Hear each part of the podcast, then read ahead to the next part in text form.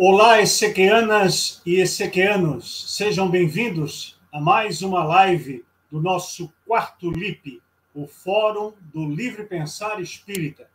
Essa iniciativa que já se repete pelo quarto ano seguido, trazendo na forma de debates os principais temas da atualidade planetária e do espiritismo.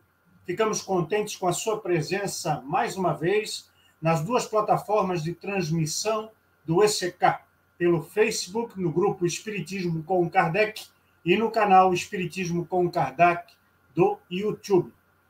Hoje, o nosso tema será Contextualizando Kardec, do século XIX até o século XXI. E nós fizemos essa programação baseado nesta obra lançada pelo nosso convidado Elias Inácio de Moraes, trazendo a importância da discussão dos temas espíritas desde a época de Allan Kardec até os dias atuais. Esperamos que a nossa live possa trazer muita informação, revisitar alguns temas do contexto kardeciano e provocar em você discussões importantes para que você possa contribuir também no movimento espírita, nas instituições e grupos que você frequenta e participa, com a renovação das ideias tão necessária para que nós tenhamos um movimento espírita mais harmonizado, mais humanista, laico, livre pensador, progressista e, acima de tudo, com respeito ao legado de Allan Kardec. Vamos trazer, então, o nosso convidado principal, Elias Inácio de Moraes. Seja muito bem-vindo. Tem que colocar o microfone. Perdão pelo, pelo microfone. Mas muito obrigado pelo convite. Eu me sinto muito honrado de estar entre vocês. Eu sou um admirador do SCK e acompanho o trabalho de vocês há um bom tempo, viu? Porque o SCK nasceu mais ou menos na mesma época do nosso canal, que é o Fronteiras do Pensamento Espírita. Então, a alegria estar junto de vocês, viu? Muito bom, Elias. A alegria é recíproca. Você esteve conosco recentemente na programação da Semana Allan Kardec, no ano passado, e agora já volta muitos pedidos para que você voltasse com a sua alegria, com a sua simpatia, com o seu conhecimento, para que nós tenhamos mais uma vez uma tarde e noite de muito debate, muita informação e, acima de tudo, a prospecção da nossa participação dentro dos cenários espíritas onde nós estamos. O muito Elias obrigado. Inácio de Moraes, além de ser autor do livro que nós apresentamos, é sociólogo, mestre em sociologia pela Universidade Federal de Goiás atualmente aposentado, colaborador da Fraternidade Espírita, da Federação Espírita do Estado de Goiás e da Associação Espírita de Pesquisas em Ciências Humanas e Sociais, a AEFOS. Muito bem, apresentado o nosso companheiro, vamos chamar os nossos debatedores da noite. Que rufem os tambores, vem aí Ricardo Sardinha. Olá, Ricardo, bem-vindo. Boa noite, queridos. Boa noite, Marcelo. Boa noite, Elias. Que alegria e que responsabilidade imensa estar dividindo aqui essa, essa programação com você, cara. Estou até meio nervoso. e boa noite a todos os amigos que estão aqui no chat, aqueles que estão assistindo ao vivo, que estão assistindo depois. Que tenhamos uma live muito rica, trabalhando firmemente pelo livre pensar espírita, que é uma das bandeiras do espiritismo com Kardec. Né? É isso aí. Para quem não sabe, o Ricardo Sardinha é o nosso coordenador da área musical do ECK. Na live de abertura desse quarto LIP, nós tivemos a sua participação ao violão, entoando duas canções do Cancioneiro Popular Espírita. E também, a partir de março, estará coordenando o primeiro grupo de estudos espíritas virtuais do ECK, que trabalhará os fundamentos do Espiritismo. Fique atento, você que já é nosso cliente, nosso parceiro dentro do ECK, que nós iremos abrir inscrições para a participação nesse primeiro curso, primeiro grupo de estudos do ECK. Vamos chamar então animados. o nosso terceiro participante e segundo debatedor na nossa live de hoje, Wilson Custódio. Seja bem-vindo, Wilson. Boa noite, Marcelo, Elias, meu amigo Sardinha, que eu já dei uma, uma tietada aí, né? Então, fã do seu trabalho maravilhoso, né? Na cultura, na música. E estou muito feliz é, pelo convite, Marcelo, por estar com vocês, né? Ligado mais diretamente, para a gente poder trocar um, uma ideia referente a esse assunto, que é de extrema importância e que me deixa muito feliz de poder estar aqui. Então, estamos aí junto. Vamos seguir aí, ver ah, as trilhas por onde nós vamos caminhar nesse debate de hoje. Legal, Wilson. Todos nós estamos muito felizes. Vamos lembrar aos nossos participantes ao vivo e depois os que vão acessar o vídeo no nosso canal que Ricardo Sardinha e Wilson Custódio, como eu, fazem parte do conselho de gestão do ECK. Nós temos uma dinâmica diferente, nós não temos uma diretoria verticalizada, nós temos uma diretoria horizontalizada, um conselho de gestão, onde todos têm a mesma importância, o mesmo papel, o mesmo peso nas decisões. Raramente precisamos ir para o voto. Acabamos discutindo bastante e chegando num consenso, dando aí uma experiência, a nossa vivência do movimento espírita, também adotar, quem sabe, no futuro, organizações mais paritárias, mais horizontalizadas, onde a democracia impere, claro, mas sem a necessidade de nós termos é, uma direção hierarquizada, com subalternos às posições principais de uma diretoria associativa. Sem mais delongas, vamos iniciar então, já que a expectativa é grande, dada a importância do tema, o nosso debate de hoje. Elias, você, na sua obra, com muita pontualidade, com muita dicção, com muito discernimento, é, coloca logo nas primeiras páginas que seria necessário, seria preciso retornar a Kardec. Como seria, Elias, esse retorno e a quem competeria a responsabilidade de proceder esse retorno, essa revisitação do pensamento de Allan Kardec? Bom, Marcelo, obrigado pela primeira pergunta, já complicada. É, é, não é simples pensar em a quem compete, mas eu, eu, sou meio, eu, eu vou confessar a você, o, o, Marcelo, uma certa simpatia pelos princípios do anarquismo. As pessoas entendem o anarquismo muito mal, sobretudo no meio espírita, quando pensam que anarquismo é a bagunça. Eu ouvi isso de um palestrante espírita e falei, meu Deus, faltou uma leiturazinha lá na, na Wikipédia, né? Não, não significa isso. Significa que a própria sociedade se organiza, a própria sociedade estabelece os seus acordos e o modo de caminhar em relação às, às questões de interesse coletivo. E eu acho que a gente precisa cada vez mais empoderar as pessoas que fazem o movimento espírita, as pessoas que leem a obra kardeciana. A gente precisa construir uma consciência de que todos nós, ao ler qualquer livro, somos responsáveis pela compreensão, pela interpretação, pela, pela formulação do pensamento que aquele livro está propondo. Sabe, a gente não pode delegar isso, por exemplo, vou citar o exemplo mais comum, para a Federação Espírita, para as nossas federações, para né, para os médiums espíritas, não podemos delegar isso. Isso é responsabilidade de cada um. Então a gente tem que cada vez mais criar espaços como esse, onde a gente dialogue, onde você apresenta a sua leitura de um determinado de uma determinada ideia, por exemplo, vamos considerar o próprio retomar Kardec onde a gente retome o estudo da obra kardeciana e, e a gente discute entre nós para buscar esse entendimento, esses esclarecimentos que a gente precisa estabelecer. Então, quando eu falo de contextualizar para Kardec, sobretudo, eu penso que isso é um trabalho que é coletivo, sabe? Eu não, eu não, não tenho nem de longe, eu procuro deixar isso claro no meu livro, eu não tenho nem de longe a pretensão de ter esgotado essa contextualização do trabalho de Kardec, que é um trabalho muito extenso mas eu penso que eu, pelo menos, coloquei o meu tijolinho e eu espero que outras pessoas venham somando para a gente fazer esse trabalho coletivamente, nós, a sociedade de leitores espíritas. Eu penso que é um trabalho que é coletivo, sabe? Não é de uma instituição. Muito bom. Deu aí a noção exata do compromisso seu, meu, nosso, na reformulação, na estruturação e no futuro do próprio movimento espírita. Lembrando aqui Leon Denis, um dos principais companheiros, colaboradores do codificador, a quem competiu dar um aspecto ainda mais filosófico ao patrimônio da cultura espírita, ele asseverou certa feita O Espiritismo será aquilo que dele os homens fizerem. Ou seja, nos deu a responsabilidade, a incumbência de colocar cada um de nós a nossa digital, o nosso DNA no processo de desenvolvimento e de ampliação do conhecimento espiritual e espírita sobre o mundo.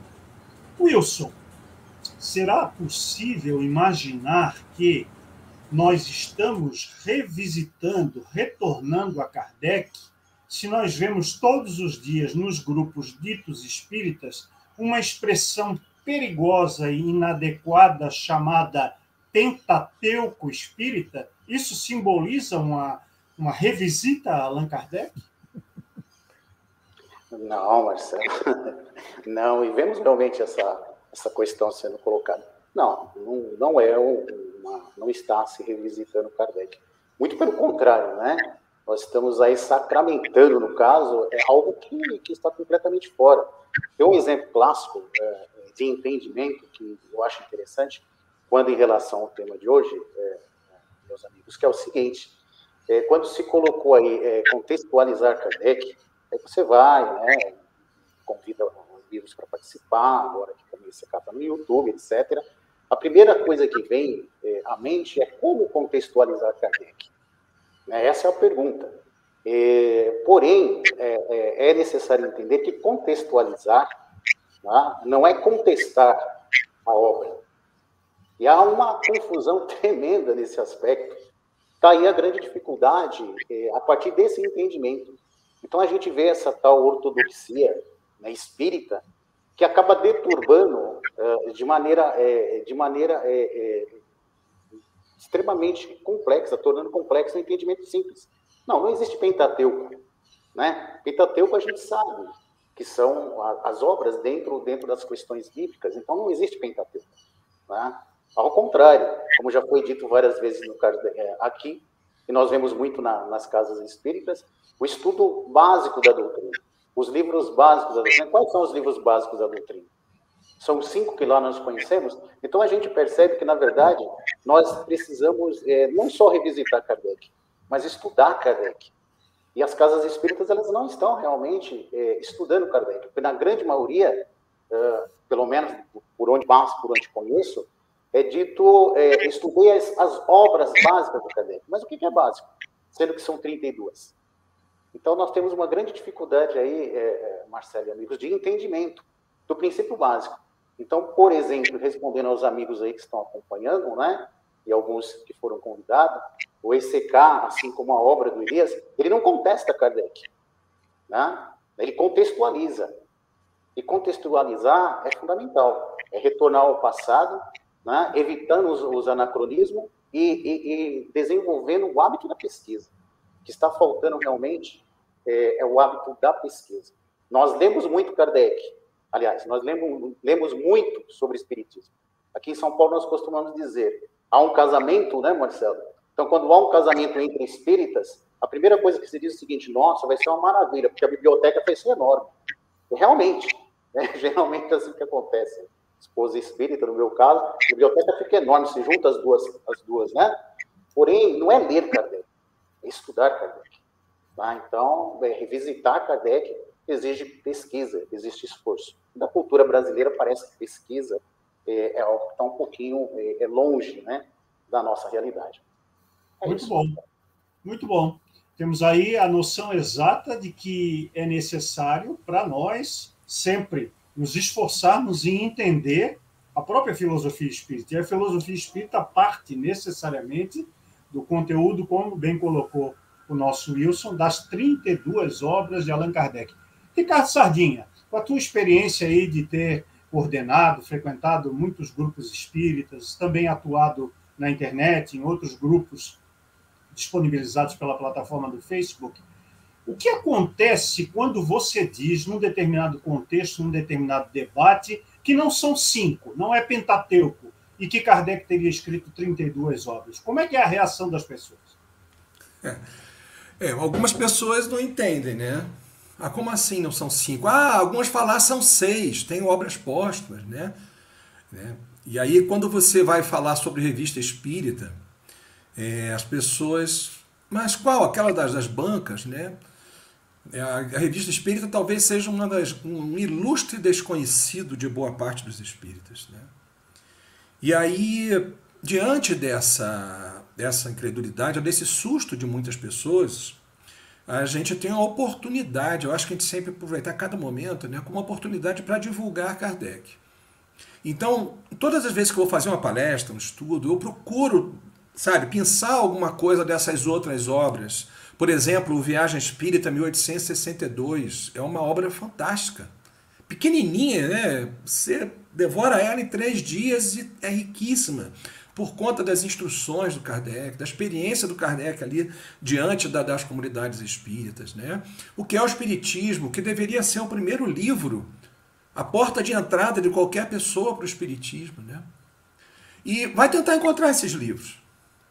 Vai numa livraria do centro, revista espírita, até pela internet foi difícil eu conseguir, né? Você encontrar material, você conseguir comprar. Meu filho uma vez pediu de Natal, uma vez, a coleção da revista espírita e os livros do Herculano Pires, né? Foi uma dificuldade de achar, tive que sair catando um volume aqui e ali. E isso é por falta de, de divulgação nossa, né, dos espíritas, de mostrar para as pessoas a riqueza da obra de Kardec. Então, você falar sobre todas essas obras, né, muitas pessoas. Eu não vou nem falar no, no termo equivocadíssimo, como o, o Custódio colocou agora, né, do Pentateuco que toda... E o próprio termo obras básicas ele é inapropriado. Né? Normalmente o ideal é a gente utilizar obras fundamentais, porque são os fundamentos da doutrina, e quando a gente fala em básico, você está falando é aquele. É o básico, né? É o feijão com arroz ali e tal. E é muito mais do que isso. Se a gente pelo menos estudasse essas cinco, se pelo menos estudasse essas cinco, eu já estaria feliz. Né?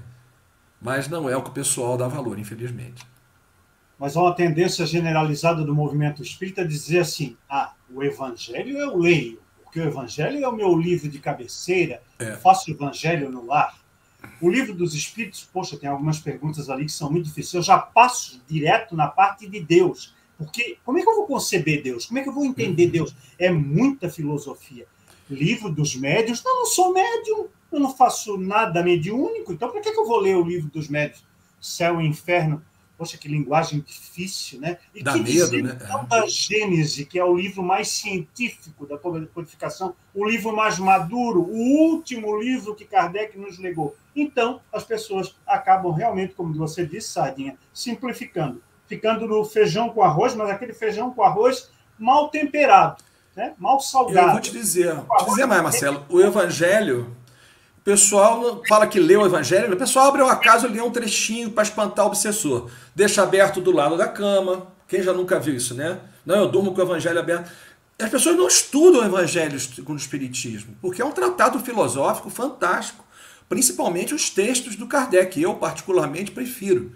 Né? Então é um, é um livro muito bom para ser estudado. As pessoas leem de passagem, né? Lê um trechinho e nem presta atenção no que estão lendo.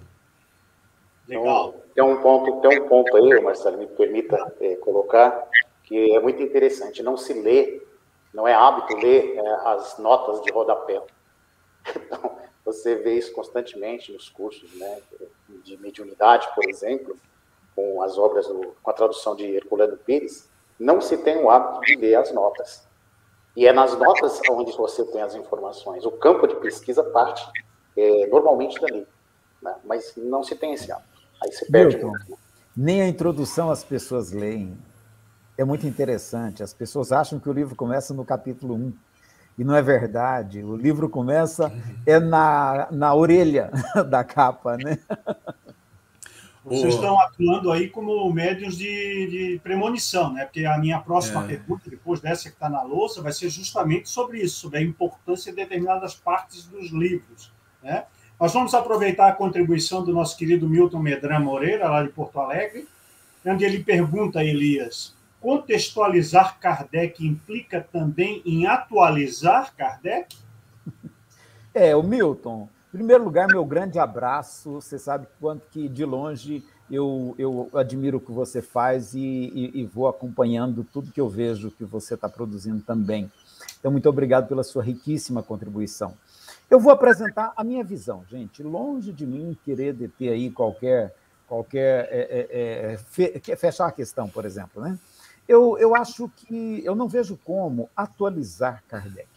E eu vou explicar por quê. O que eu entendo nisso? Porque eu acho que o trabalho de Kardec está posto. Ele escreveu o que ele tinha que escrever, ele escreveu. Em 1869, ele voltou para o mundo espiritual e pronto, ele terminou o trabalho dele. Eu diria que o grande trabalho agora é a gente fazer o nosso. É o nosso. Sabe? Porque o trabalho dele está pronto. Eu vejo que o nosso desafio, e aí eu entendo, por exemplo, quando Kardec, na Constituição do Espiritismo, ele propõe que a gente realizasse congressos periódicos para estar tá trazendo as novas discussões estabelecendo os novos consensos, e aí um consenso entre pesquisadores de Espiritismo. Ele não está falando do que os espíritos dizem, ele está falando do que nós encarnados estudamos a partir da fenomenologia espírita, do que os espíritos dizem, do que os romances trazem, estudar tudo isso e estabelecer os novos consensos para a nossa realidade social de hoje. Então, eu, eu, eu, inclusive, eu fugi dessa palavra de atualização no meu livro, porque eu penso, eu não vejo como atualizar Sócrates, atualizar, Sócrates nem escreveu, né? atualizar Platão, atualizar Aristóteles, não vejo como, menos ainda atualizar Kardec. Eu vejo assim, olha, que a gente precisa aprender a ler Kardec no contexto em que ele produziu a sua obra, entender o contexto filosófico, social, sócio-histórico, né, em que ele produziu a sua obra, para a gente poder ter condições de analisar hoje as questões de hoje e dizer: olha, hoje nós podemos compreender tais e tais questões por aqui. Eu, inclusive, dois assuntos que eu andei mexendo ultimamente, porque tem me incomodado, né? Tem me incomodado. É, eu tenho ouvido muito palestrante espírita falar que não existe bala perdida, existe bala achada, que aquela bala, bala é, é, ela foi atraída por alguém que tinha um processo kármico a ser espiado. Eu acho isso tão, tão, tão, tão, tão doloroso de ser dito, porque isso para a família já, já deu, inclusive, processo contra pessoas e instituições espíritas por afirmar esse tipo de coisa, que é falta, a meu ver, né, falta de uma discussão mais aberta. Né? Outra questão, com a pandemia aí, a gente viu muita pessoa espírita falando que só morre quem tem que morrer. Então, assim, alguns absurdos. O Brasil está batendo em um milhão de mortes quando a gente pega os casos de, de síndrome respiratória aguda que não, não, não, não foram diagnosticados como Covid, mas que também são resultantes. Então, assim, nós estamos batendo em um milhão de mortes e dizendo que só morre quem tem que morrer. Então, assim, essas são as discussões discussões que nós temos que fazer hoje, nós. Não adianta a gente voltar em Kardec, tentar encontrar essas respostas lá, elas não existem lá, tá? E não podemos cobrar dele que ele que, que, que, ele tenha apresentado as respostas, ou então dizer, olha, nós temos que atualizar Kardec. Não, essas questões não existiam. Então eu vejo que esse é o desafio nosso de hoje. Nós temos que continuar, dar continuidade ao trabalho que Kardec iniciou muito bem, sendo muito fiéis, o Signatis diz isso muito, eu, eu, eu capturei isso dele, né? sendo muito fiéis à proposta metodológica dele, sabe, de discutir cientificamente as questões, trazendo o olhar espiritual para compreender, para complementar a nossa análise. Então, eu penso que a gente precisa hoje aprender a estudar os assuntos de hoje a partir do olhar científico e filosófico que nós conseguimos construir nesse, nesse nesses dois milênios de história da filosofia, nesses 500 anos da ciência aí, aprender a usar a ciência e a filosofia para discutir os nossos problemas e lançar sobre isso o olhar espiritual, que é o que o espiritismo nos proporciona. Eu vejo por aí, sabe? Então, atualizar, eu não, eu não gosto dessa palavra por isso, sabe? É fazer o nosso trabalho, fazer o nosso dever de casa, porque esse trabalho é nosso.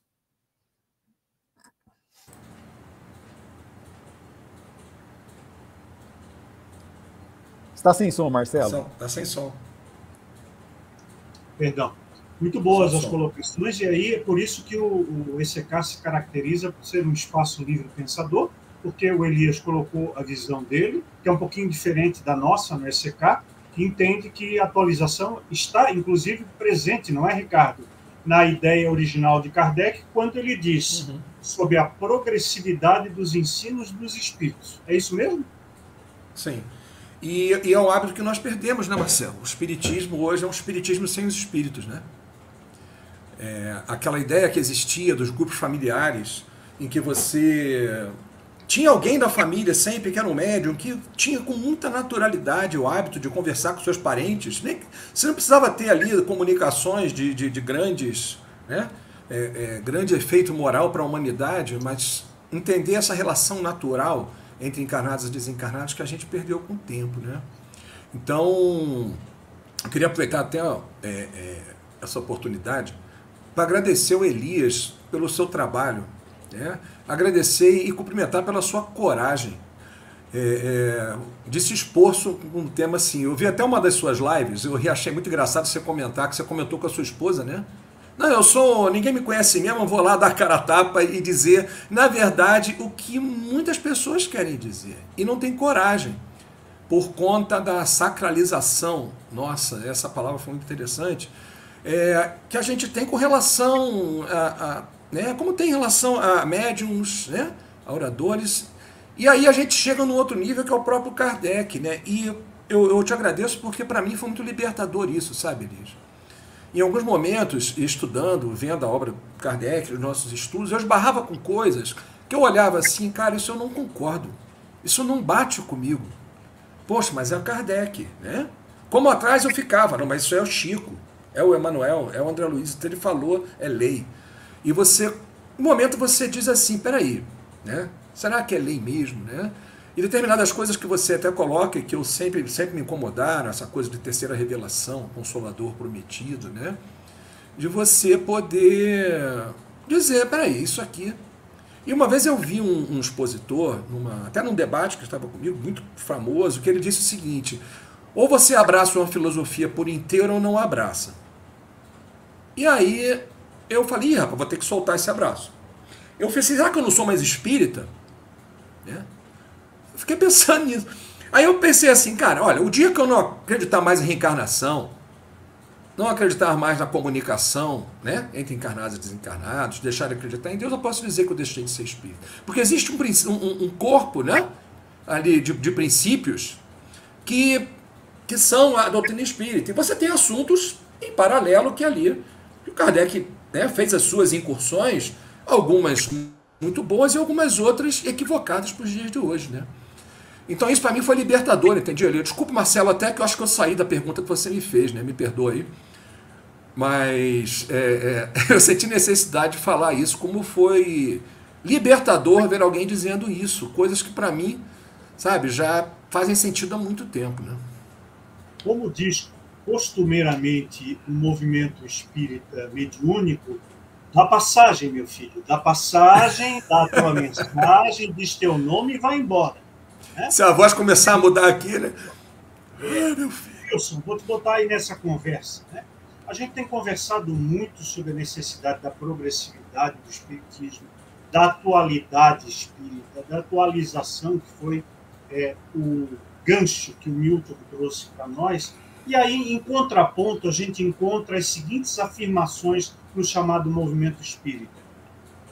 Não, o Espiritismo está plenamente atual e atualizado, porque veja, veja a obra de Chico Xavier, mais de 500 livros, quanta coisa pós-Kardec, quantos temas que não estão lá na codificação.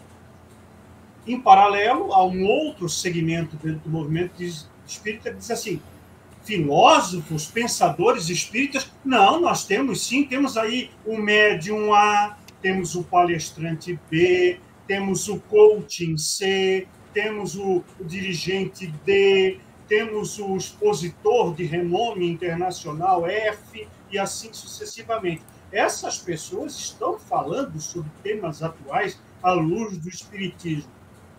E a terceira vertente, que talvez faltaria, vai ter a completude do, da, da revisitação do trabalho de Kardec, é a tal da evocação. Não, mas a gente faz evocação, inclusive na semana passada, no grupo mediúnico, a gente evocou o guia da casa, São tal coisa, padre não sei da coisa, para dizer, para perguntar para ele se a gente deveria pintar as cadeiras de amarelo e a parede de azul clarinho, azul bebê. E ele veio e disse: podem pintar, meus filhos, de azul e de amarelo, que vai ficar uma beleza. É isso aí mesmo, nós temos cumpridas essas premissas com esses, essas situações, Wilson? Não, mas acho que a gente está em débito aí nesse sentido. Você me faz lembrar, um, me faz lembrar uma vez quando eh, o dirigente do trabalho mediúnico, né?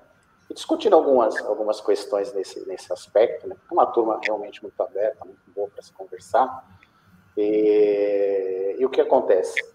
É, o mentor uma vez, mentor, mentor, né, da casa, disse o seguinte, que, que não era momento, não era momento para se, se trazer discussões e debates, né, é, para a instituição como um todo, referente aos assuntos que nós estamos aqui agora conversando. Tá? Então ele dizia o seguinte, já não é o momento. É, eu perguntei, claro, é por quê? Porque o seu tempo não é o tempo deles. É, e como eu sou mal criado, eu, eu, e acabei brigando com o mentor, né? eu disse o seguinte: bom, se não é o tempo de se fazer as, as, as, o trabalho que é necessário ser feito, revisitar Kardec, respeitar Kardec nesse aspecto, então eu acho que realmente não é o meu tempo. Né? E foi por isso que eu, é, automaticamente, um dos motivos de ter, é, de alguma forma, é, me afastado temporariamente das atividades foi esse. Acho que o caminho é esse. Né? Eu acho que há tempo uh, e há momento é, para tudo. E agora é o momento de realmente fazer essa, essa, essa autoanálise, essa autocrítica. Não é para deixar para depois. Há uma diferença muito grande que a gente observa, Marcelo, quando você estuda Kardec, foi muito bem colocado pelo Elias, que é a questão da ciência. Né? Logo ali na, na, no início do livro, eu vi lá que nós temos pedagogos, não é? Nos agradecimentos lá do, do Elias, nós temos pedagogos, sociólogos, temos filósofos, né? É, também temos o pessoal da área da tecnologia, de TI, né? É, eu vi várias ciências ali, né, nos agradecimentos do, do Elias. E o que a gente percebe, na realidade, que é necessário, quando se fala em atualização de Kardec, é entender que a ciência, que a ciência é, da época de Kardec não é a ciência que nós temos hoje. A coisa já progrediu. Então, nós temos que é, entender né, e começar a buscar de forma madura para poder discutirmos as questões que foram muito bem colocadas né, na obra do Elias, a questão do magnetismo. Né? Agora, recentemente, uma sonda chinesa né, coletou o, o, o solo né, e lá havia resquícios de água no solo Então a gente precisa, a gente precisa rever essas questões. Né? Nós já estamos nos neutrinos, né? estamos fazendo choque entre os átomos, descobrindo fótons, cômputos, que já é coisa do passado. E mesmo assim você fica preso em questões é, puramente dogmáticas. Então a gente precisa estar tá fazendo essa, essa, essa, essa revisitação nas obras de Kardec nesse sentido. Então, não, não, Marcelo. Nós não estamos discutindo Kardec. É, é, dentro, da, é, dentro do espiritismo atômico, pelo menos do meu ponto de vista. Mas é um momento é, de grande aprendizado. Eu acho que o um momento é justamente agora, quando nós temos esse e outros tantos, é, como o próprio Elias, é, que estão trazendo à tona essa possibilidade de estarmos discutindo, essa possibilidade de, de estarmos debatendo, de, sermos livres pensadores. Por que não questionar mentor de casa? Não? Se o que ele coloca, na verdade, é um processo de submissão. Se o que ele coloca é por exemplo, de dizer né, é, é, que Jesus, por exemplo, não era um espírito puro, de acordo com o livro dos Espíritos, ele não era um espírito puro. E a gente às vezes arruma encrenca né, em palestras, não é isso? Ah, por que, que não era? Porque você tem lá três níveis, né? Teoricamente, está lá. Terceira, segunda e primeira. Sendo que na primeira, nós sabemos perfeitamente, não foi eu que escrevi, né? Está lá. E que a gente pode sim contextualizar, a gente pode sim discutir não sofre, é, não sofre ação da matéria. E Jesus suou, Jesus chorou, Jesus sangrou. Então a gente, comete, a gente tem que começar a pensar, ué, se ele chorou, se ele, se, é, é, é, se ele passou por essas reações naturais, fisiológicas, como espírito puro? Se lá está dito que não sofre ação da matéria. Então a gente precisa começar realmente é, a sair desse comodismo e trazer os debates, né? Hoje nós temos na, na, nas casas aí, em algumas instituições, uma chuva de constelação familiar. Desculpa estar tá falando, são terapias, são importantes, como toda a terapia, não há dúvida. Mas a gente tem uma chuva de tudo isso né, nas casas espíritas. E o, princípio básico, e o princípio básico é um, é só um princípio básico, que eu estou respondendo pelo que o meu passado fez. Cadê Kardec? Por quê? Onde está a coragem dos dirigentes de pegar e trazer isso para o debate? Trazer isso para a discussão? Vamos lá, chama a turma aí. que está é, comentando sobre o assunto e vamos né, fazer uma analogia, vamos começar a comparar. Então está tá um pouquinho distante nesse aspecto, Marcelo. Eu não sei se respondi a pergunta aí, mas é por aí que, que eu vejo. Estamos aprendendo. Com certeza. Olha só, é, essa ideia do debate, ela ainda é um pouco podada nas instituições em geral, porque o debate vai gerar discussão. E a discussão, via de regra, é encarada como instrumento da treva, né? Que aí vão se exacerbar os ânimos, as pessoas vão ficar exaltadas, cada um vai querer defender o seu ponto de vista, e aí há riscos para a unidade, a harmonia vigente, inclusive porque vai baixar a vibração e vai dificultar a aproximação dos espíritos superiores. Essa é uma tendência né, que nós temos generalizadamente no movimento espírita. Mas eu tinha prometido há pouco, Elias, que eu ia falar daquilo que vocês comentaram a partir da observação de Sardinha, de que existem notas de rodapé e o pessoal passa lotado. Né? Assim como a grande maioria das pessoas, recentemente, ficou estupefata ao ver que, na comparação entre duas edições da obra fundamental de Allan Kardec, O Céu e o Inferno, aquela que o movimento espírita conheceu por mais de 100 anos, estava é, adulterada, estava rasgada, estava danificada. Por quê? Porque a edição que chegou para nós não tinha o prefácio. E o prefácio, a apresentação ou a introdução foram ferramentas metodológicas, didáticas, utilizadas para Allan Kardec em todas as suas obras. Pode pesquisar, pode ir atrás. Ou ele chama de introdução, ou ele chama de prefácio, ou ele chama de apresentação. Mas ele introduz o conhecimento. E as pessoas passam lotadas, já vão direto para o índice. Nem todas as pessoas começam a ler da primeira até a última página, como deveria se esperar e vão escolhendo temas e acham que conhecem Kardec a partir dessa estrada sinuosa. Pois bem, dentro desse contexto, da necessidade de nós avaliarmos, eu vou pensar uma colocação muito importante que você fez, Elias, na sua obra, que está na apresentação. Né? Você diz assim: o Espiritismo, enquanto movimento, pouco a pouco se amalgamou, palavra bonita, hein? aos mais diversos contextos culturais. Então, nós vemos Kardec, sobretudo na revista espírita, dialogando com diferentes escolas do pensamento humano, dialogando com correntes filosóficas, dialogando com segmentos da chamada ciência generalista que existia na época. Não havia a sedimentação, a diversificação das ciências como temos hoje, século XX, século XXI. Mas Kardec fez exatamente isso que você faz. A massa, né? a, a, a parte estrutural, o amálgama está lá. Aí eu te pergunto, Elias, o atual movimento espírita representativo, herdeiro desse legado de Kardec, está conseguindo, de uma maneira satisfatória, preservar esse amálgama dialogando com os contextos que você colocou, os contextos culturais, ou está faltando muita coisa para isso? Marcelo, eu vou primeiro pedir paciência comigo, gente. Muita paciência, porque às vezes eu tenho uma visão que, né, assim, que pode não ser a visão que agrade a todo mundo ou a, ou a, a mais pessoas.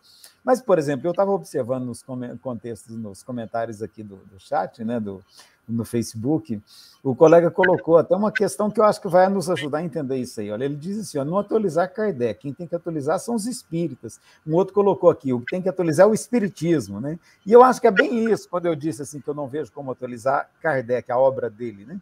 Mas eu acho que a gente tem sim que preocupar em manter o espiritismo atualizado, em sintonia com, a, com o presente. E temos um desafio para o futuro. Nós não sabemos quais são as questões que estarão postas daqui a 20, 30 anos. Quem tiver aqui vai ter que atualizar para daqui a 20, 30 anos. Então, atualizar o Espiritismo.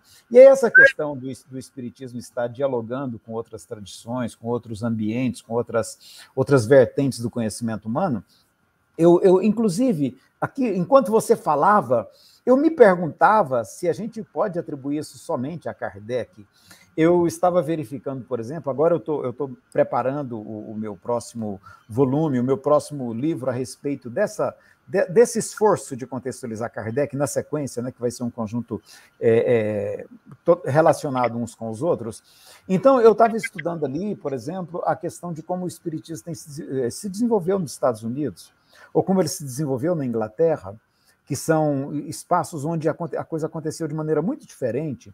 Então, assim, a gente nem pode dizer que tudo pode, deve ser atribuído a Kardec. Teve muita gente que contribuiu para esse, esse, esse momento de expansão da nossa, da, nossa, da nossa compreensão de mundo, sabe? Para perceber o espiritual. E eu vejo isso acontecendo hoje de uma maneira assim absolutamente fora do controle de qualquer instituição eu, eu noto, eu vejo da FEB assim, um, uma certa euforia e uma certa alegria em comemorar os avanços, como se os avanços fossem decorrentes de um trabalho, por exemplo, do movimento federativo, e eu fico assim pensando, né, se a gente não está tentando roubar créditos que na verdade não são nossos porque é todo um movimento que está acontecendo que é, que é planetário, que é o, eu diria, eu vou usar a expressão de Kardec, é o avanço científico que está acontecendo.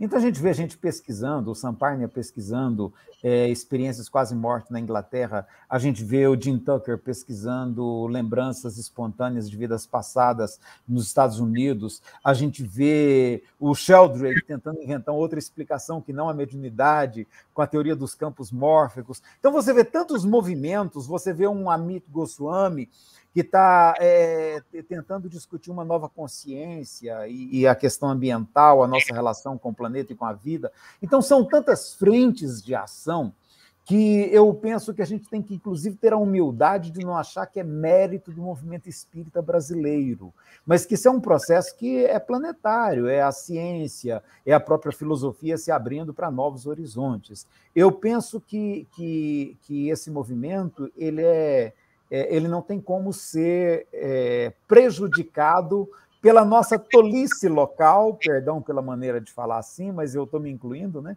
Pela nossa tolice local de achar que nós vamos pautar o que é ou o que não é o espiritismo, sabe? E nós não temos força para isso, não há nenhum movimento que tenha força para isso. É, é, é, o espiritismo, como pensado por Allan Kardec, ele vai muito além de tudo isso e ele rompe essas barreiras todas. Eu estava esses dias, a minha mulher descobriu os, as novelas chinesas e coreanas e ela tem assistido. Mas, gente, aquele povo discute vida após a morte, reencarnação, comunicação com os espíritos há muitos milênios. Isso foi novidade para o mundo europeu, aliás, para parte do mundo europeu, o pessoal mais intelectualizado, mais o meio filosófico científico, ao qual Kardec participava, porque se pegasse no povão, era bem provável que você ia encontrar muitas coisas das tradições celtas. Então, assim, a gente precisa ter essa humildade de não achar que a gente está com essa bola toda, sabe? Perceber que a gente está fazendo parte de um grande movimento e que a gente pode oferecer a nossa contribuição sem a menor pretensão de achar que qualquer um dos agentes que estamos atuando no momento tem poder suficiente para pautar esses diálogos, porque eles transcendem os limites de qualquer instituição, de qualquer movimento, de qualquer ser humano, como eu compreendo. Muito bom essa fala do Elias tem tudo a ver com aquela frase atribuída ao Magrão, Jesus de Nazaré, né, que o vento sopra onde quer. E as, esses ventos de novidade, eles vão aparecendo em diversos quadrantes do planeta, como o próprio Kardec colocou, ao mesmo tempo, então, consequentemente, e vão fazendo a transformação, porque é a força das ideias no conjunto de pessoas que é relevante. Wilson, e aí? O nosso movimento espírita, com o pedantismo que já foi descrito aqui nesta live, de achar que tem as respostas para todas as questões, isso, aliás, está no teu livro, né? É, Elias, você cita um colóquio com uma companheira espírita e ela lhe disse que o livro dos espíritos tem todas as respostas que nós precisamos. Né? Então, esse pedantismo está por toda parte, de pessoas achando que nós somos o e não um consolador prometido por Jesus.